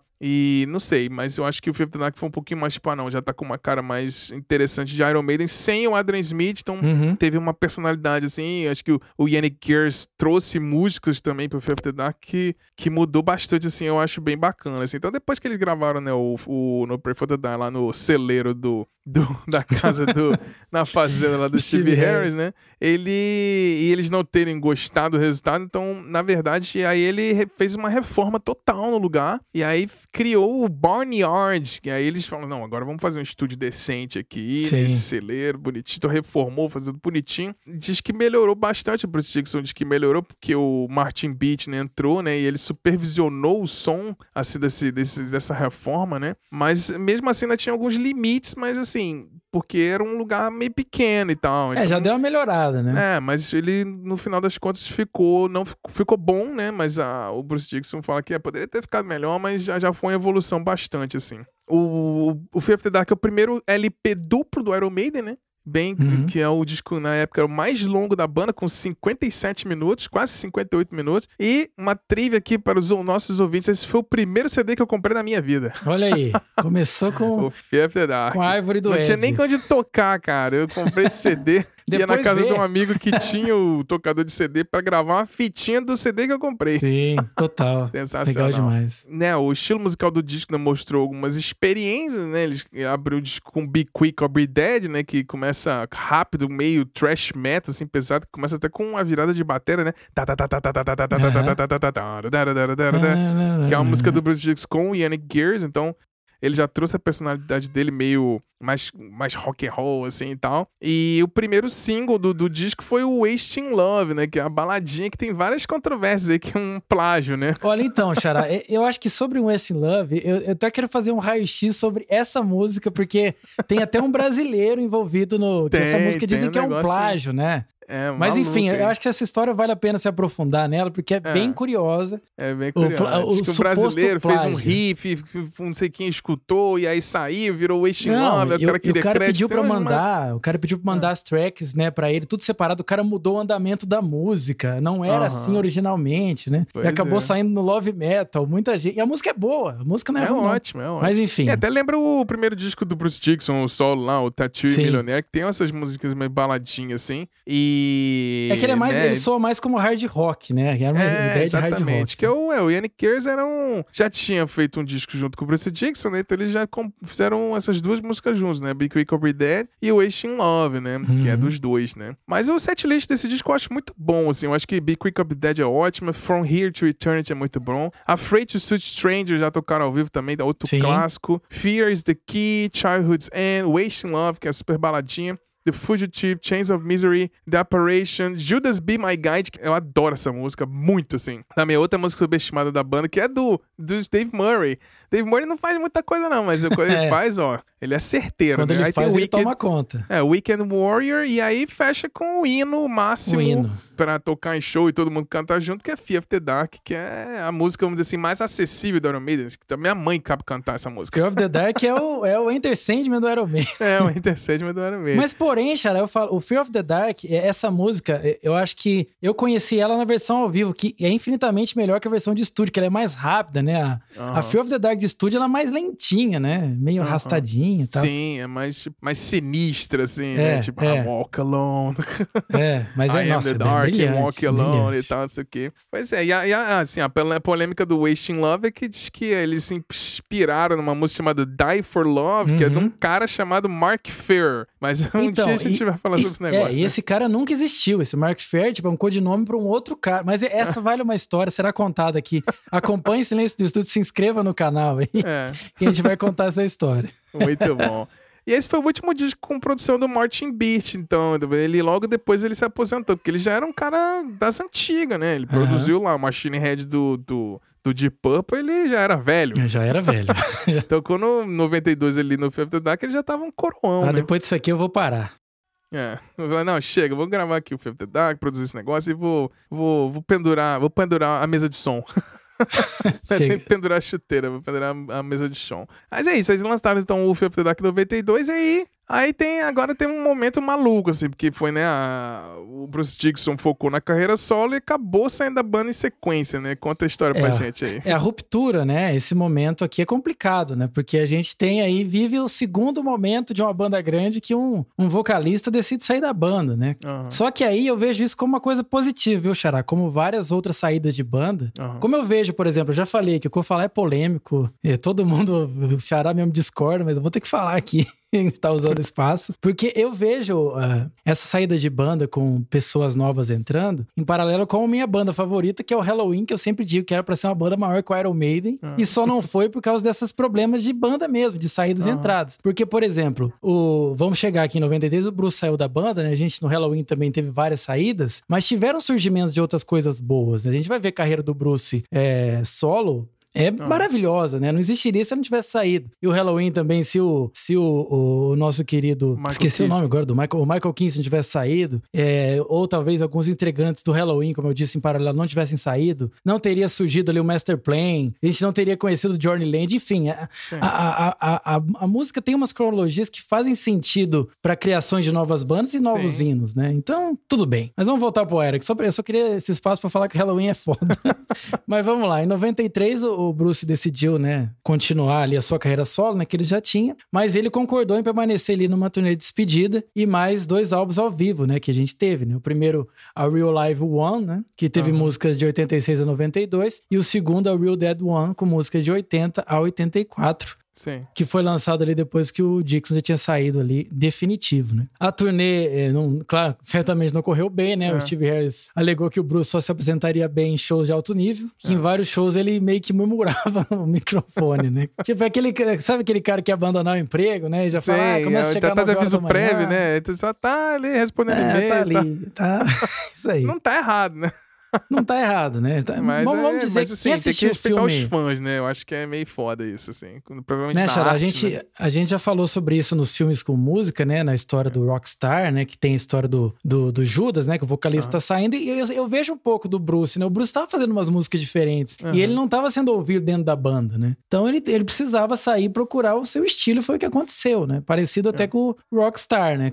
Mas enfim, vamos lá. E aí ele tocou, né? Seu show de despedida em 28 de agosto de 93, foi filmado, transmitido na BBC e lançado em um vídeo com o nome Raising Hell, né, cara? E aí, é, o seu segundo solo, né? O Bruce estava fazendo o segundo disco solo, né? Ele chamou, ele teve a colaboração do produtor americano Kate Wolf. Só que ele odiou o resultado, né, do que ele é. fez e jogou, praticamente jogou o disco fora. Ele começou tudo de novo com um grande que vai, um guitarrista que também é produtor, né? Que é o nosso querido Roy Z, que para mim produziu um dos melhores discos do Halloween, que é o The Dark Ride. Né? A gente vai ver mais ah. pra frente que o Roy Z, ele, ele tem uma boa colaboração com várias bandas, né?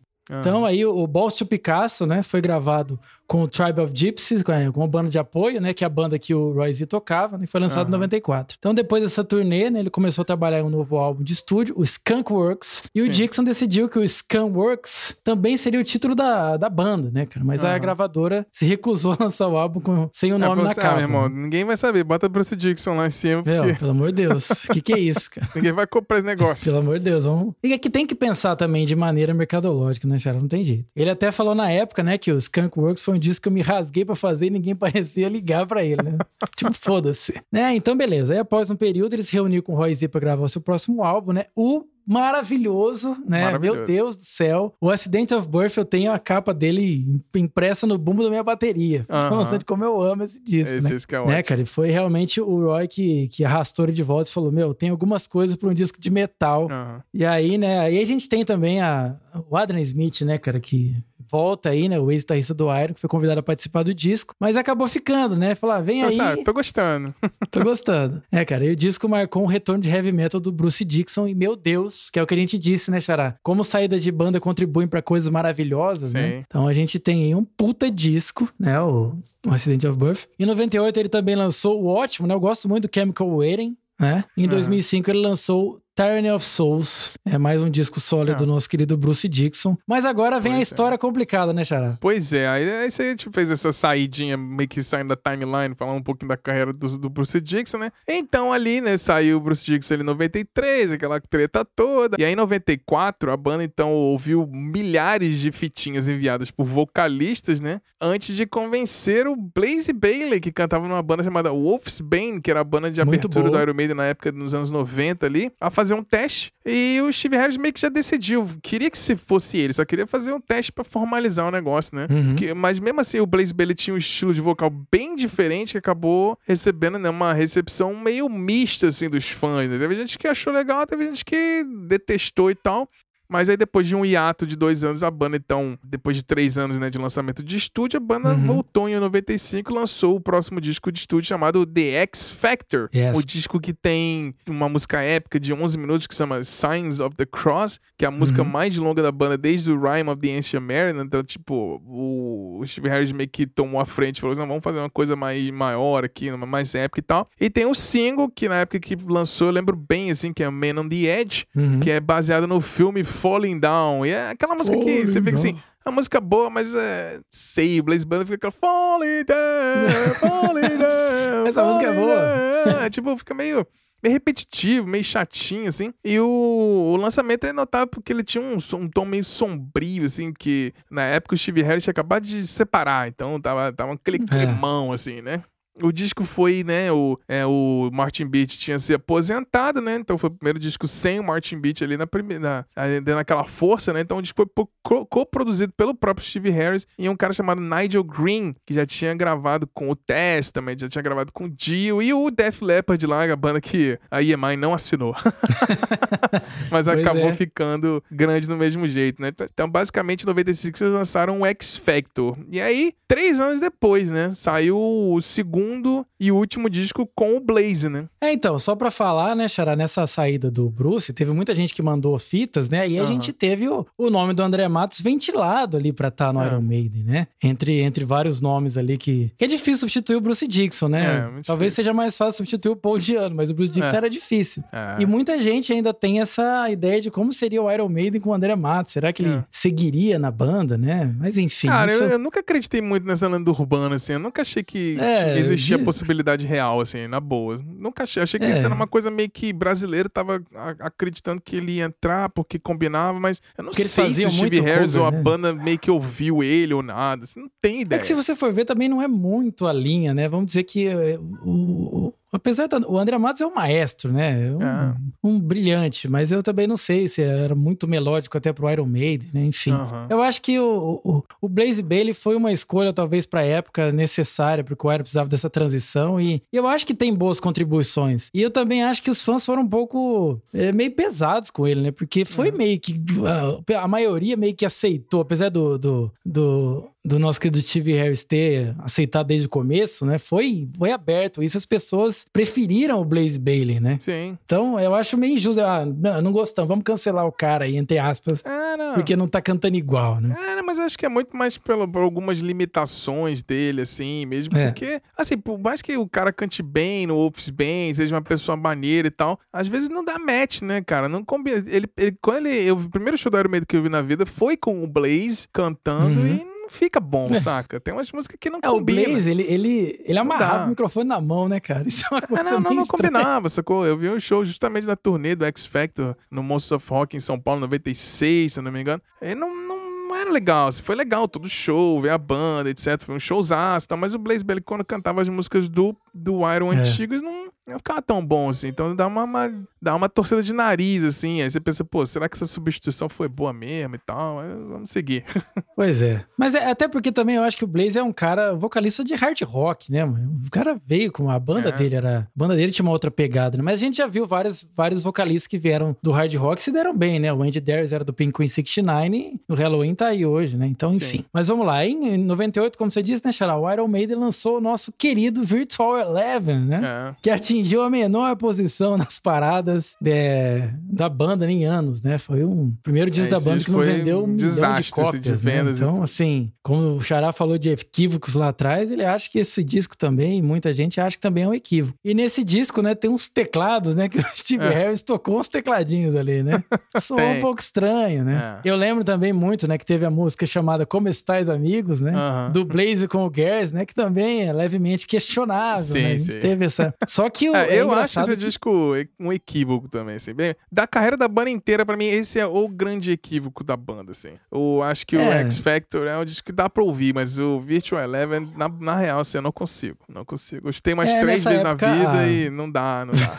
Vamos dizer que a banda tava explorando mais o Edge ali numa versão 3D, né? É. A gente já tava numa época que a tecnologia já tava melhorando muito, né? Nessa época. Sim. Então ele explora... o Edge era melhor explorado, pena que talvez a banda não estivesse na sua melhor forma por essas razões, né? De série de é. vocalista e tal. E aí, né, então, o, o, o, mandato ali do Bailey no Iron Maiden terminou, né? Em janeiro de 99, né? Quando pediram, né? Sugeriram ali que ele saísse da banda durante uma reunião, infelizmente. É. vamos conversar aqui. Vamos, dar, vamos trocar uma ideia, né? E aí, né, o, o Blaze, além de tudo, teve problemas com a voz, né? No, no final da turnê do, do Virtual Eleven World Tour, né? Embora o Gers, né, dissesse que isso foi é, parcialmente culpa da banda forçar a tocar músicas fora do tom uhum. é, natural da sua voz. A gente já viu isso em várias bandas, né? Quando você é. tem um vocalista que canta muito, né? A gente tem o Edu Falaschi que teve vários problemas na voz, porque ele teve que cantar notas do André Matos ali, que uhum. não dava. Não, não é para ele, né? Sim. Mas enfim, vida que segue, né? E aí o, a banda, mais uma vez, se via precisando de um, que que um substituto, fazer, né? né?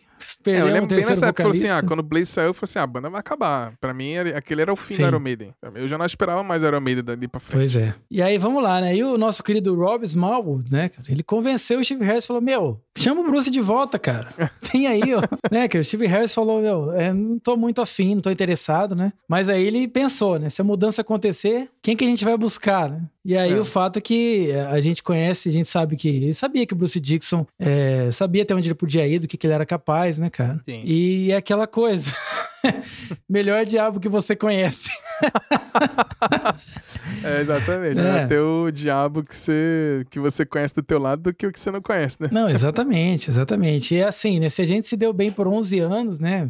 Que, que não, por que não tentar agora, né? Yeah. É. Então eu não, teve, não teria problema com isso, né? Pois é. Então a banda de volta, né? Depois do. E, e engraçado que o Bruce já tava com uma carreira bacana ali Sim. de trabalho solo, né? O Bruce tava voando ali com os projetos, tudo bem concatenado com o Adrian Smith e tal, fazendo as, as turnês e tal, mas aí ele, ele resolveu, pelo bem de tudo, né? Resolveu se reunir ali, né, cara? Uma reunião da banda ali que aconteceu em Brinton é, em janeiro de 99, junto com o guitarrista Adrian Smith, né? Que ligaram pra ele depois, né?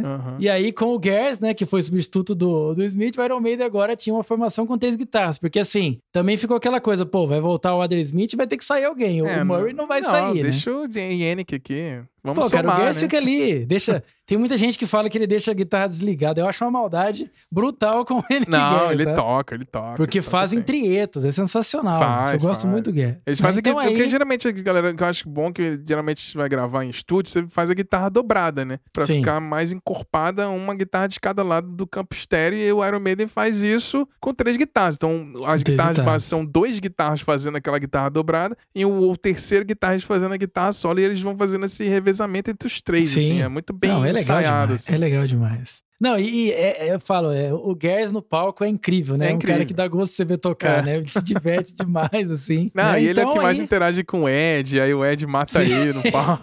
o Ed procura ele.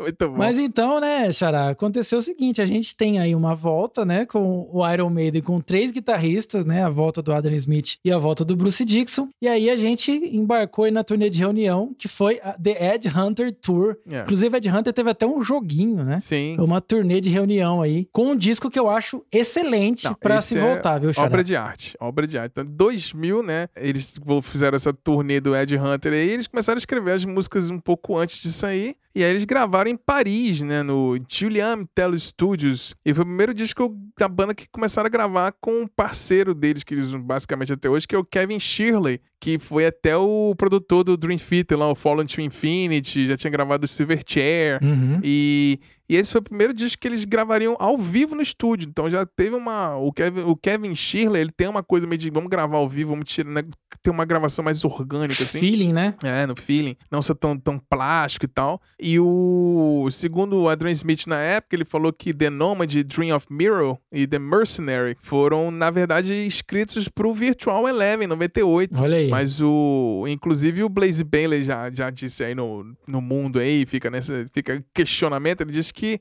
o Dreams of Mirror, ele escreveu umas letras ali e a galera não deu crédito pra ele, né? É, vamos lá, vamos Tem pagar, esse, fica pagar esse, o artista, pô. Essa denúncia aqui. Então, o, é, e o Steve Harris fala que o Blood of Brothers também meio que começou na época do Virtual Eleven, então, mas eles acabaram não reaproveitando. Então eles fizeram uma turnê mundial gigantesca nessa época, quando voltou, né? Foi um estouro. Quando porra, voltou pra voltou a Adrian Smith também, meu irmão. Agora, olha. Rapaz. E eu achava que o Iron Maiden ia acabar, o negócio volta com, porra, com bônus mesmo. Com o Adrian Smith, Não. o Bruce Chick, sensacional. Voltou demais, né? É. E aí eles, eles inclusive, fizeram uma turnê gigantesca com mais de 100 shows, né? E em janeiro de 2001, eles fizeram mais um show épico no Rock in Rio, né? Que fez até um, um CD com DVD, a porra toda. Show perfeito. Esse show é sensacional. Esse do Rock in Rio for 2001. Me Brasil. É, sensacional. E falar o setlist desse, dessa, desse disco, é, pra mim é maravilhoso. É Wicked Man, The Wicker Man. Nossa. É, Ghost of Navigator, que, cara, é do Yannick Gers. E é engraçado. Pra mim tem o melhor solo do disco. E aí, quando vendo o Iron Maiden no Rock in Rio, o, o, o solo mais bonito, quem toca é o Yannick Gers. Então, assim, ó, Parece que a galera fica virou, subestimando ele. o solo mais bonito do disco é dele, é do Yannick. Isso aí. tem a música Brave New World, né? Que é o disco, o nome do disco, né? Brave New World. É Blood Brothers, The Mercenary, que é do Jenny Kiss e do, do Harris. Pra mim, essa é a melhor música do disco, The Mercenary. Uhum. Tem essas frasinhas bem. Eu acho Brave New World sensacional, que ele pegou tudo que era melhor do Iron Maiden ali de Sim. 92 pra trás, do Fifth Dark pra trás, e fizeram um compiladão com esse é o The Best of Iron Maiden com música nova. E uma então, das capas mais lindíssimas também, também Xará. É sensacional. E quem fez é o, é, o novamente, né, o Derek Riggs, porque o ah, Fifth Dark Riggs. já não foi dele, né? A capa do Fifth Dark não era dele. Mas uhum. foi sensacional. Aí depois tem Dream of Mirrors, que é ótimo, The Fallen Angel também, The Nomad, Out of the Silent Planet, The Thin Line Between Love música. and Hate, que também é ótima. Muito Poxa, bom. era só uma trivia aí, né? Diga a gente lá. falou do. Quando o Nick McBrain entrou na banda, né? A gente falou de pedais duplos, que ele não usa. Uhum. E se você pegar The Wicker Man, o refrão dela, ele tem um, double bass ali, é. só que o cara faz com o pé só. Sim. É, tudo, tudo, tudo, tudo, tudo, tudo, tudo. Ele faz é. com o pé só o, o refrão dele. E aí, Xará, você vai ver aí os, como aqueles Priester costuma dizer nas lives dele, uns bateristas de shopping aí, os caras vão. Você vê os drum can, os caras fazem no pedal duplo. Eu falo, opa, amigo, aí não. Aí isso daí não. não. Tá roubando no jogo. Claro, você pode fazer no pedal duplo, mas Sim. se você vai fazer um cover e eu prestar uma homenagem, Sim. você tem que tocar igual o menino Sim. tá tocando. Coisa igual ele, bota a caixa no meio, na, na, quase na altura da cabeça, senta lá embaixo. Cara, o jeito que o Nick McBrain senta, ele senta tipo com a perna basicamente dobrada para cima. É, a caixa é dele 75 fica no graus. peito assim, e a bateria lá em cima cobre ele inteiro, você nem vê a cara é, dele no show. É, o, o Nick McBrain, para quem não sabe, ele é colocado com um helicóptero ali para ele sentar e tocar, porque ele não consegue andar, depois ele é tirado. E olha, eu vou te dizer, Xará, o Nick McBrain, ele tem uns, uns sons de ride da Peixe mais bonitos é. que eu já vi, mais sonoros. É incrível. É, é, claro que ele tem uma linha signature, né? Mas é. Para quem é baterista, assim, o prato, os pratos, assim, da, que a Peixe desenvolve pro Nick McBrain são belíssimos, Sim. assim, são caríssimos também. É. Vamos pra um aí. É muito bom. E aí depois eles lançaram. Aí foi. Aí a banda voltou com tudo, tá com a mesma formação basicamente até hoje, né? E eles lançaram Sim. mais alguns discos que a gente vai falar aqui pra reta, reta final dessa discografia pra esse episódio também tá ficando sensacional. E aí depois do Brave New World eles lançaram o bom Dance of Death, né, em 2003, né? Sim, aliás, eu gosto muito do Dance of Death porque tem umas canções nesse disco que eu acho que eu acho que talvez o Bruce conseguiu trazer de volta ali uma, uma, umas coisinhas que ele queria, né? Na época que ele tava meio querendo sair da banda, né? É. Eu acho também que melhorou muito a, a, o, o, contato que ele teve de novo, né, com, com o Steve Harris, né? O, o clima ficou bom. Vou, aquela volta, né, Chara? Você termina com alguém, é. aí você volta e fica tudo, e aí fica tudo feliz. E eu acho que a música que, que coloca esse exemplo é Journeyman, que eu acho que é uma música lindíssima, uhum. que dificilmente o Iron faria. É. Que é uma baladinha, né? Sim, sim. E a letra é ótima, eu acho assim, perfeita, né? Mas tudo bem. Aí eles chamaram ali o. Estamos aí em 2003, né? O Dance of uhum. Death, que a gente já disse. É, mais uma vez, o produtor foi o Kevin Shirley, né? Uhum. E também foi gravado totalmente ao vivo. E aí é legal, né? Que a gente falou do Nick McBrain, do, do Double Bass e do pedal uhum. duplo. É, ele foi, é, foi. Esse disco foi o primeiro que teve uma composição dele, né? A pois é, música é, tá New na Frontier. banda desde de mó tempão, a primeira música que pô, tem um crédito dele. Acho que estava ali, pô, tá faltando uma música. Ô, ô, Nico, tem alguma música aí? Ah, tem aqui, pô, vamos lá. As ideias então. aqui. É. É nóis. né? A arte da capa foi feita em 3D, né? Foi criada pelo Dave Patchett, né? Uhum. Que pediu que seu nome fosse removido dos créditos do álbum. Depois que a banda decidiu usar uma versão inacabada, né? É, foi cara, recebida a capa é negativamente. Desse disco, assim, na real. É, cara, é, essa capa é um pouco. É, é, é feia, é feia. É perturbadora, assim, entre aspas. Né? Embara... Vamos dizer que o Bruce Dixon foi eufemista, que falou que é embaraçosa, né? mas a gente sabe que não é isso. Né? E aí a gente tem, né, os destaques, né? Pra mim, eu falei do Journeyman, que eu acho belíssimo. E acho que se você colocar ela pra trocar com Wasting Love, a gente tá ali tocando uma, sim, o Iron sim. Maiden fazendo baladas, né? O Rainmaker eu acho ótimo, porque é uma música que ela é praticamente um refrão inteiro. Se você uhum. for pegar a construção dela, Sim, né? Exatamente. É e outra coisa que é legal falar, Xara, é que eu acho que Rainmaker é uma das. Quando a gente tá falando da era do videoclipe, é um dos clipes mais bem feitos ali do Iron. Né? Ah, sim. Um é. clipe muito bonito, né? Sim. Rainmaker ali. É destaque ali pra Wildest Dreams. É Rainmaker que eu já disse. E também No More Lies. Sim. É o disco aí de 2003. Muito, muito bom. bom.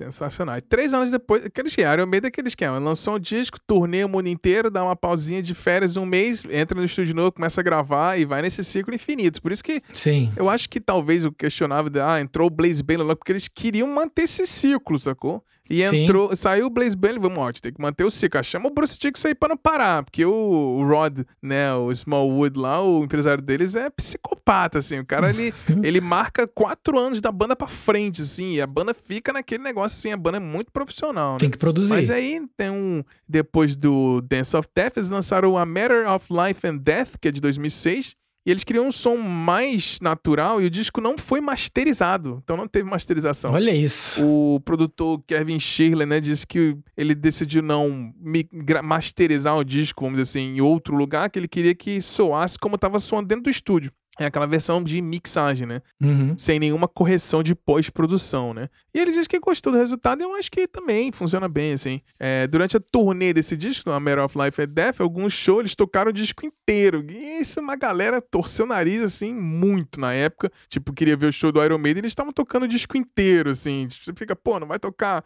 Run to the Hills, não vai tocar The Trooper, não vai tocar Fear of the Dark. Então, com aquele climinha, assim, muita gente achou bem ruim. A capa do disco também já começaram a fazer outras coisas fora do Derek Riggs, né? Fizeram com o Tim Bradstreet, que era um artista americano, mais conhecido pelos trabalhos de quadrinhos que ele fazia do Punisher, do Hellblazer. E, e ele era um grande fã da Iron Maiden e ele teve muita influência né, nas artes do Derek Riggs. Então ele falou uhum. que eram os sonhos mais malucos se realizando. Assim, imagina, fazer a capa da Iron Maiden, meu irmão. Caralho. Mas assim, o disco recebeu várias notas 10 em revista, assim, é um disco bem sólido e acabou chegando até na, nas paradas da Billboard Top 200, assim, com um disco de metal em 2006, já com streaming, já quase chegando ali com internet e download legal e tal. É um disco legal, assim, eu gosto do Matter of Life and Death e tal. É bem bacana. Sim. E aí, logo em um sequência, em 2010, lançaram outro. Aí, em né? 2010, né? Depois de tudo isso aí, sem masterizar, é. lançaram The Final Frontier também, que foi um disco que eu ouvi bastante. Sim. É, e de, depois das turnês aí do Somewhere Back in Time e Flight 66, Flight, Flight 666, Sim. ó a dificuldade de falar é. vocês aqui. Vai que a igreja vem aqui queima o é. podcast. né, que, que eles foram ali basicamente é, músicas clássicas, né, da banda, né? Em 2010 eles lançaram o Final Frontier, né? E olha que legal, né? Alcançou o quarto lugar nos Estados Unidos, né? Vamos dizer que foi a melhor colocação aí na Billboard Top 200, né? Sim. E a banda, né? A gente sempre diz, né, Xará? Depois de sei lá quantos anos na estrada lançando clássicos e clássicos, conseguiu ganhar o seu primeiro Grammy Award na categoria Melhor Performance de Metal. Sim. Pela música Eldorado. Pois é. Pô, é, é, impressionante, né? Como é que a Billboard Demora, vai pegar né? a banda. Quando, quando, a indústria vai reconhecer a banda depois de não, sabe, e, 30 não, e tantos e anos de carreira. Sim, a gente tem performances épicas muito antes disso, né? Não é sim. é a performance da música Eldorado que fez o Iron Maiden é, merecer um prêmio, né? Mas enfim. Quem quiser ouvir o que a gente falou sobre isso, volta aí no nosso episódio de premiações da sobre... música. Se os tá premiações tá são importantes, é. muito bom. Então, mas é depois disso, né, a banda, para variar, fazendo aí milhões de turnês pelo mundo, sempre com o Bruce Dixon pilotando é. o aviãozinho da banda. Exatamente. e aí o último disco, vamos dizer, o disco mais recente da banda é o 2015, lançaram The Book of Souls, depois Sim. que na confirmação da banda ali, que eles fizeram o The Final Frontier Tour ali em 2010, eles confirmaram que não ia ser mais o último disco da banda. E o Bruce Dixon acabou que eles tinham planos para fazer o 17 álbum da banda ali em julho de 2013, com a data de lançamento para 2015. Então teve esse anúncio, assim, eu lembro na época. Em fevereiro de 2015, o Nico McBrain é, diz que o, o novo disco já estava pronto. E o lançamento ia ser um pouco é, adiado porque o Bruce Dixon, durante esse, essa época, ele descobriu um câncer, né? E ele estava uhum. se recuperando do tratamento. Então foi um, um baque, assim, pros fãs. Então foi muito bom ver a banda confirmando e o Bruce Dixon se recuperando, assim, né? Sim. E aí, em maio, ele depois ele foi liberado para voltar a cantar e tudo. O empresário da banda, o Rod Smallwood, então confirmou que o, o, disco então seria lançado mesmo em 2015, mas que a banda não faria uma turnê até 2016 para o Bruce Dixon voltar 100%. Assim. Então ele só foi liberado para gravar, né? Mas para turnê, porque ainda mais as turnês do, do, do Iron Maiden são puxados, ele pilotando aquela porra toda, então assim, é complicado, porque ele é muito puxado, né? Então em junho de 2015 eles lançaram o, anunciaram que o nome do disco seria The Book of Souls e confirmou que seria lançado em setembro de 2015 e foi gravado de novo naquele Guillaume Metal Studios em Paris, que eles já tinham gravado lá o Brave New World em 2000 com o produtor de novo, o Kevin Shirley. E gosta de um camarada, eles vão até o cara se aposentar, é, né? Não abandona. É. E esse disco tem 92 minutos, assim, é o primeiro álbum de estúdio duplo do grupo, assim, de CD mesmo, é 92 minutos, é surreal, assim, esse disco é gigantesco. Uhum. E além do, das músicas de, de lançamento, né, que eles lançaram o, alguns singles, que é o Empire of Clouds, que é escrita pelo Bruce Dixon, e é a música maior da banda depois do Rhyme of the Ancient Mariner, desde 90, 84 lá, que é a música mais longa do, da, da banda, tem 18 minutos, ó. Quase um Dream Theater aqui. Quase. então aí em 2016 a banda então fez a, foi liberado para os Chiefs para fazer uma turnê do The Book of Souls, né, com shows em 35 países da América do Norte, do Sul, ali na Ásia, Austra, Austrália, África e Europa, incluindo até apresentações na China, El Salvador e Lituânia. Então, assim, o Iron Maiden sempre foi um dos lugares que ninguém nunca foi, né? Achei sensacional, Sim. né? E Sim. basicamente foi o. Agora eles estão fazendo, né? Algumas turnês que chamam o Legacy of the Beast, né? E hoje. E teve vários adiamentos aí por conta do coronavírus e tal. Mas a banda tá nativa aí, né, Xará? Pra fechar aqui o nosso, nosso episódio com as informações é, desse Legacy agora, of the né, Beast com... aqui. Então agora no Legacy of the Beast, né? Que é a, que é a turnê que eles estão fazendo direto, né? Enquanto não lançam aí alguma coisa nova, né? É... E foi. Ele tem esse nome, né? Legacy of the Beast, porque tem um jogo de celular que eles fizeram, né? Sim, Lançado tem um em 2017.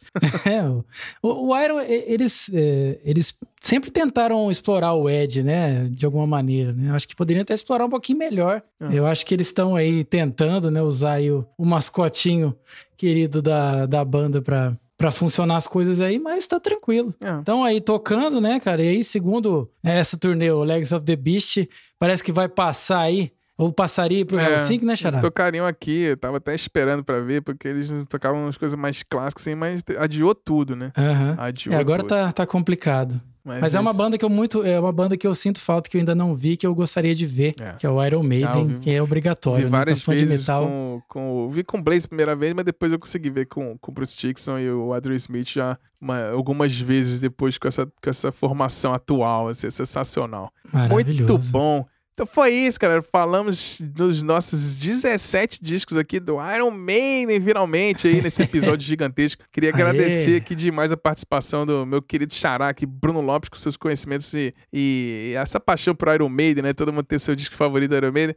Quer deixar algum recadinho, xará? Algum pensamento final sobre o Iron Maiden? Legal Iron Maiden é a demais, banda né, da sua vida? Já foi, não é? Como é que é? Ah, eu acho que assim, todo mundo que começa a ouvir metal, em algum momento, ele. Eu não vou dizer que ele é obrigado a se apaixonar pelo Iron Maiden, mas é difícil você não se deixar levar pelo que eles fizeram, né? Por algum momento, assim. É, principalmente, seja The Trooper ou seja Can I Play With Madness, eu acho que todo mundo tem um contato ali com, com o Iron Maiden, né? Que é uma banda que eu acho que ajudou muito, né? A outras bandas, a partir deles é, surgirem, né? Então, o Iron Maiden é uma puta influência aí de toda banda de metal que goste de, do heavy metal, né? Que, que eles criaram e que, desde o começo, né? Desde quando ainda era uma banda pseudo-punk, né? Uma mistura de punk com metal, né? Com a, eu acho que com a contribuição importante de todos os vocalistas que passaram, né? Desde o Paul Diano, que a gente disse, é, passando pelo Blaze e com o Bruce aí, que de fato foi o, o, o, bate- o- o vocalista que, vamos dizer que abraçou a essência da banda, Aham. né? Mas eu acho que é legal pra todo mundo que, que gosta de Iron ouvir todas as fases, até as fases do Blaze, que eu acho que tem coisas ali que funcionam com o Blaze. Eu acho que o, Sim. o, o, Blaze tem uma, uma contribuição bacana, sabe? Eu acho que Man on the Edge é legal, Future Real é uma puta música legal, né? Watch Out é uma música legal lá com o Paul Diano. Sim. É, a gente tem Iron Maiden. é, é, são, são músicas que eu, eu acho que a história do Iron é legal porque todo mundo que passou deixou um negócio Deixou uma coisinha. deles, assim. E apesar ainda de até hoje, né? Tanto o Paul Diano quanto o Blaze Bailey viverem de. Ah, hoje vou fazer um evento tocando músicas do Iron. É. É, é, é legal, né? Eu acho que, independente do- das desavenças que eles tiveram com o Steve Harris, né? Mas, por outro lado, a gente tem que. É, eu acho que valorizar aqui o papel de como é uma importante uma banda ter um líder e ter uma pessoa que administre isso. Porque se o Iron Maiden fosse uma banda que todo mundo mandasse, não sairia do segundo disco, Não. sabe? Ia ser uma. Ah, o Steve Harris Então tomou tem que frente ter, falou assim: né? ah, vai ter que ser. desse- Alguém tem que ser o chefinho, né? Pra fazer o Tem que negócio ser, tocar. infelizmente, né? Pra você que tá pensando em montar uma banda É. aí, já escolhe quem vai mandar. Eu, pelo menos. É, não, e não porque necessariamente não mandar é funciona, ser né? babaca, né? É o cara que Sim, leva a sim. sério, assim, porque, por exemplo, o Dave Moore entrou desde o comecinho lá e não saiu, né? E, E o ele Nico tá McBrain tranquilão também, lá. O né? negócio dele é Tá subir no lá. palco, tocar e tocar guitarra, fazer o solo dele e sorrindo lá, ser feliz, curtir. Exatamente. Tipo, só me diz aí o que que eu tenho que fazer, sacou? não tem guerra de ego, né? Quando começa a É, guerra não, de ego que dá o exatamente. problema, né? Sim, sim. Tipo, ah, É, não tô me ter a- escutando, não sei o quê, aí sai da banda, ah, não tô gostando mais do som. Então, assim, é, tem esses problemas, assim. É, acho que no mundo perfeito, assim, quando a pessoa tá, tá se sentindo não muito ouvida ou que suas ideias não estão sendo, né, aceitas, aí é, tem dois caminhos, né? Às vezes as ideias que ele tá sugerindo não fazem parte da banda. Aham. E é ok ele fazer um disco dele, que é que a Sim. gente viu várias vezes. Eu acho que tem que ser assim. Mas você não precisa simplesmente desgastar com a banda porque o que você tá fazendo Ah, não, não sim. tá alinhado com a história da banda, né? Ah, é, Então é legal você ver banda- que eles banda, superaram, A né, banda são Xará? várias pessoas. Se você quiser fazer uma coisa muito específica, quer impor o seu negócio lá, aí é complicado, né? Faz um disco só, É. vai ser feliz e é isso aí. É o que a gente faz, né, Xará? Vamos fazer o que a gente pensa e vamos lá.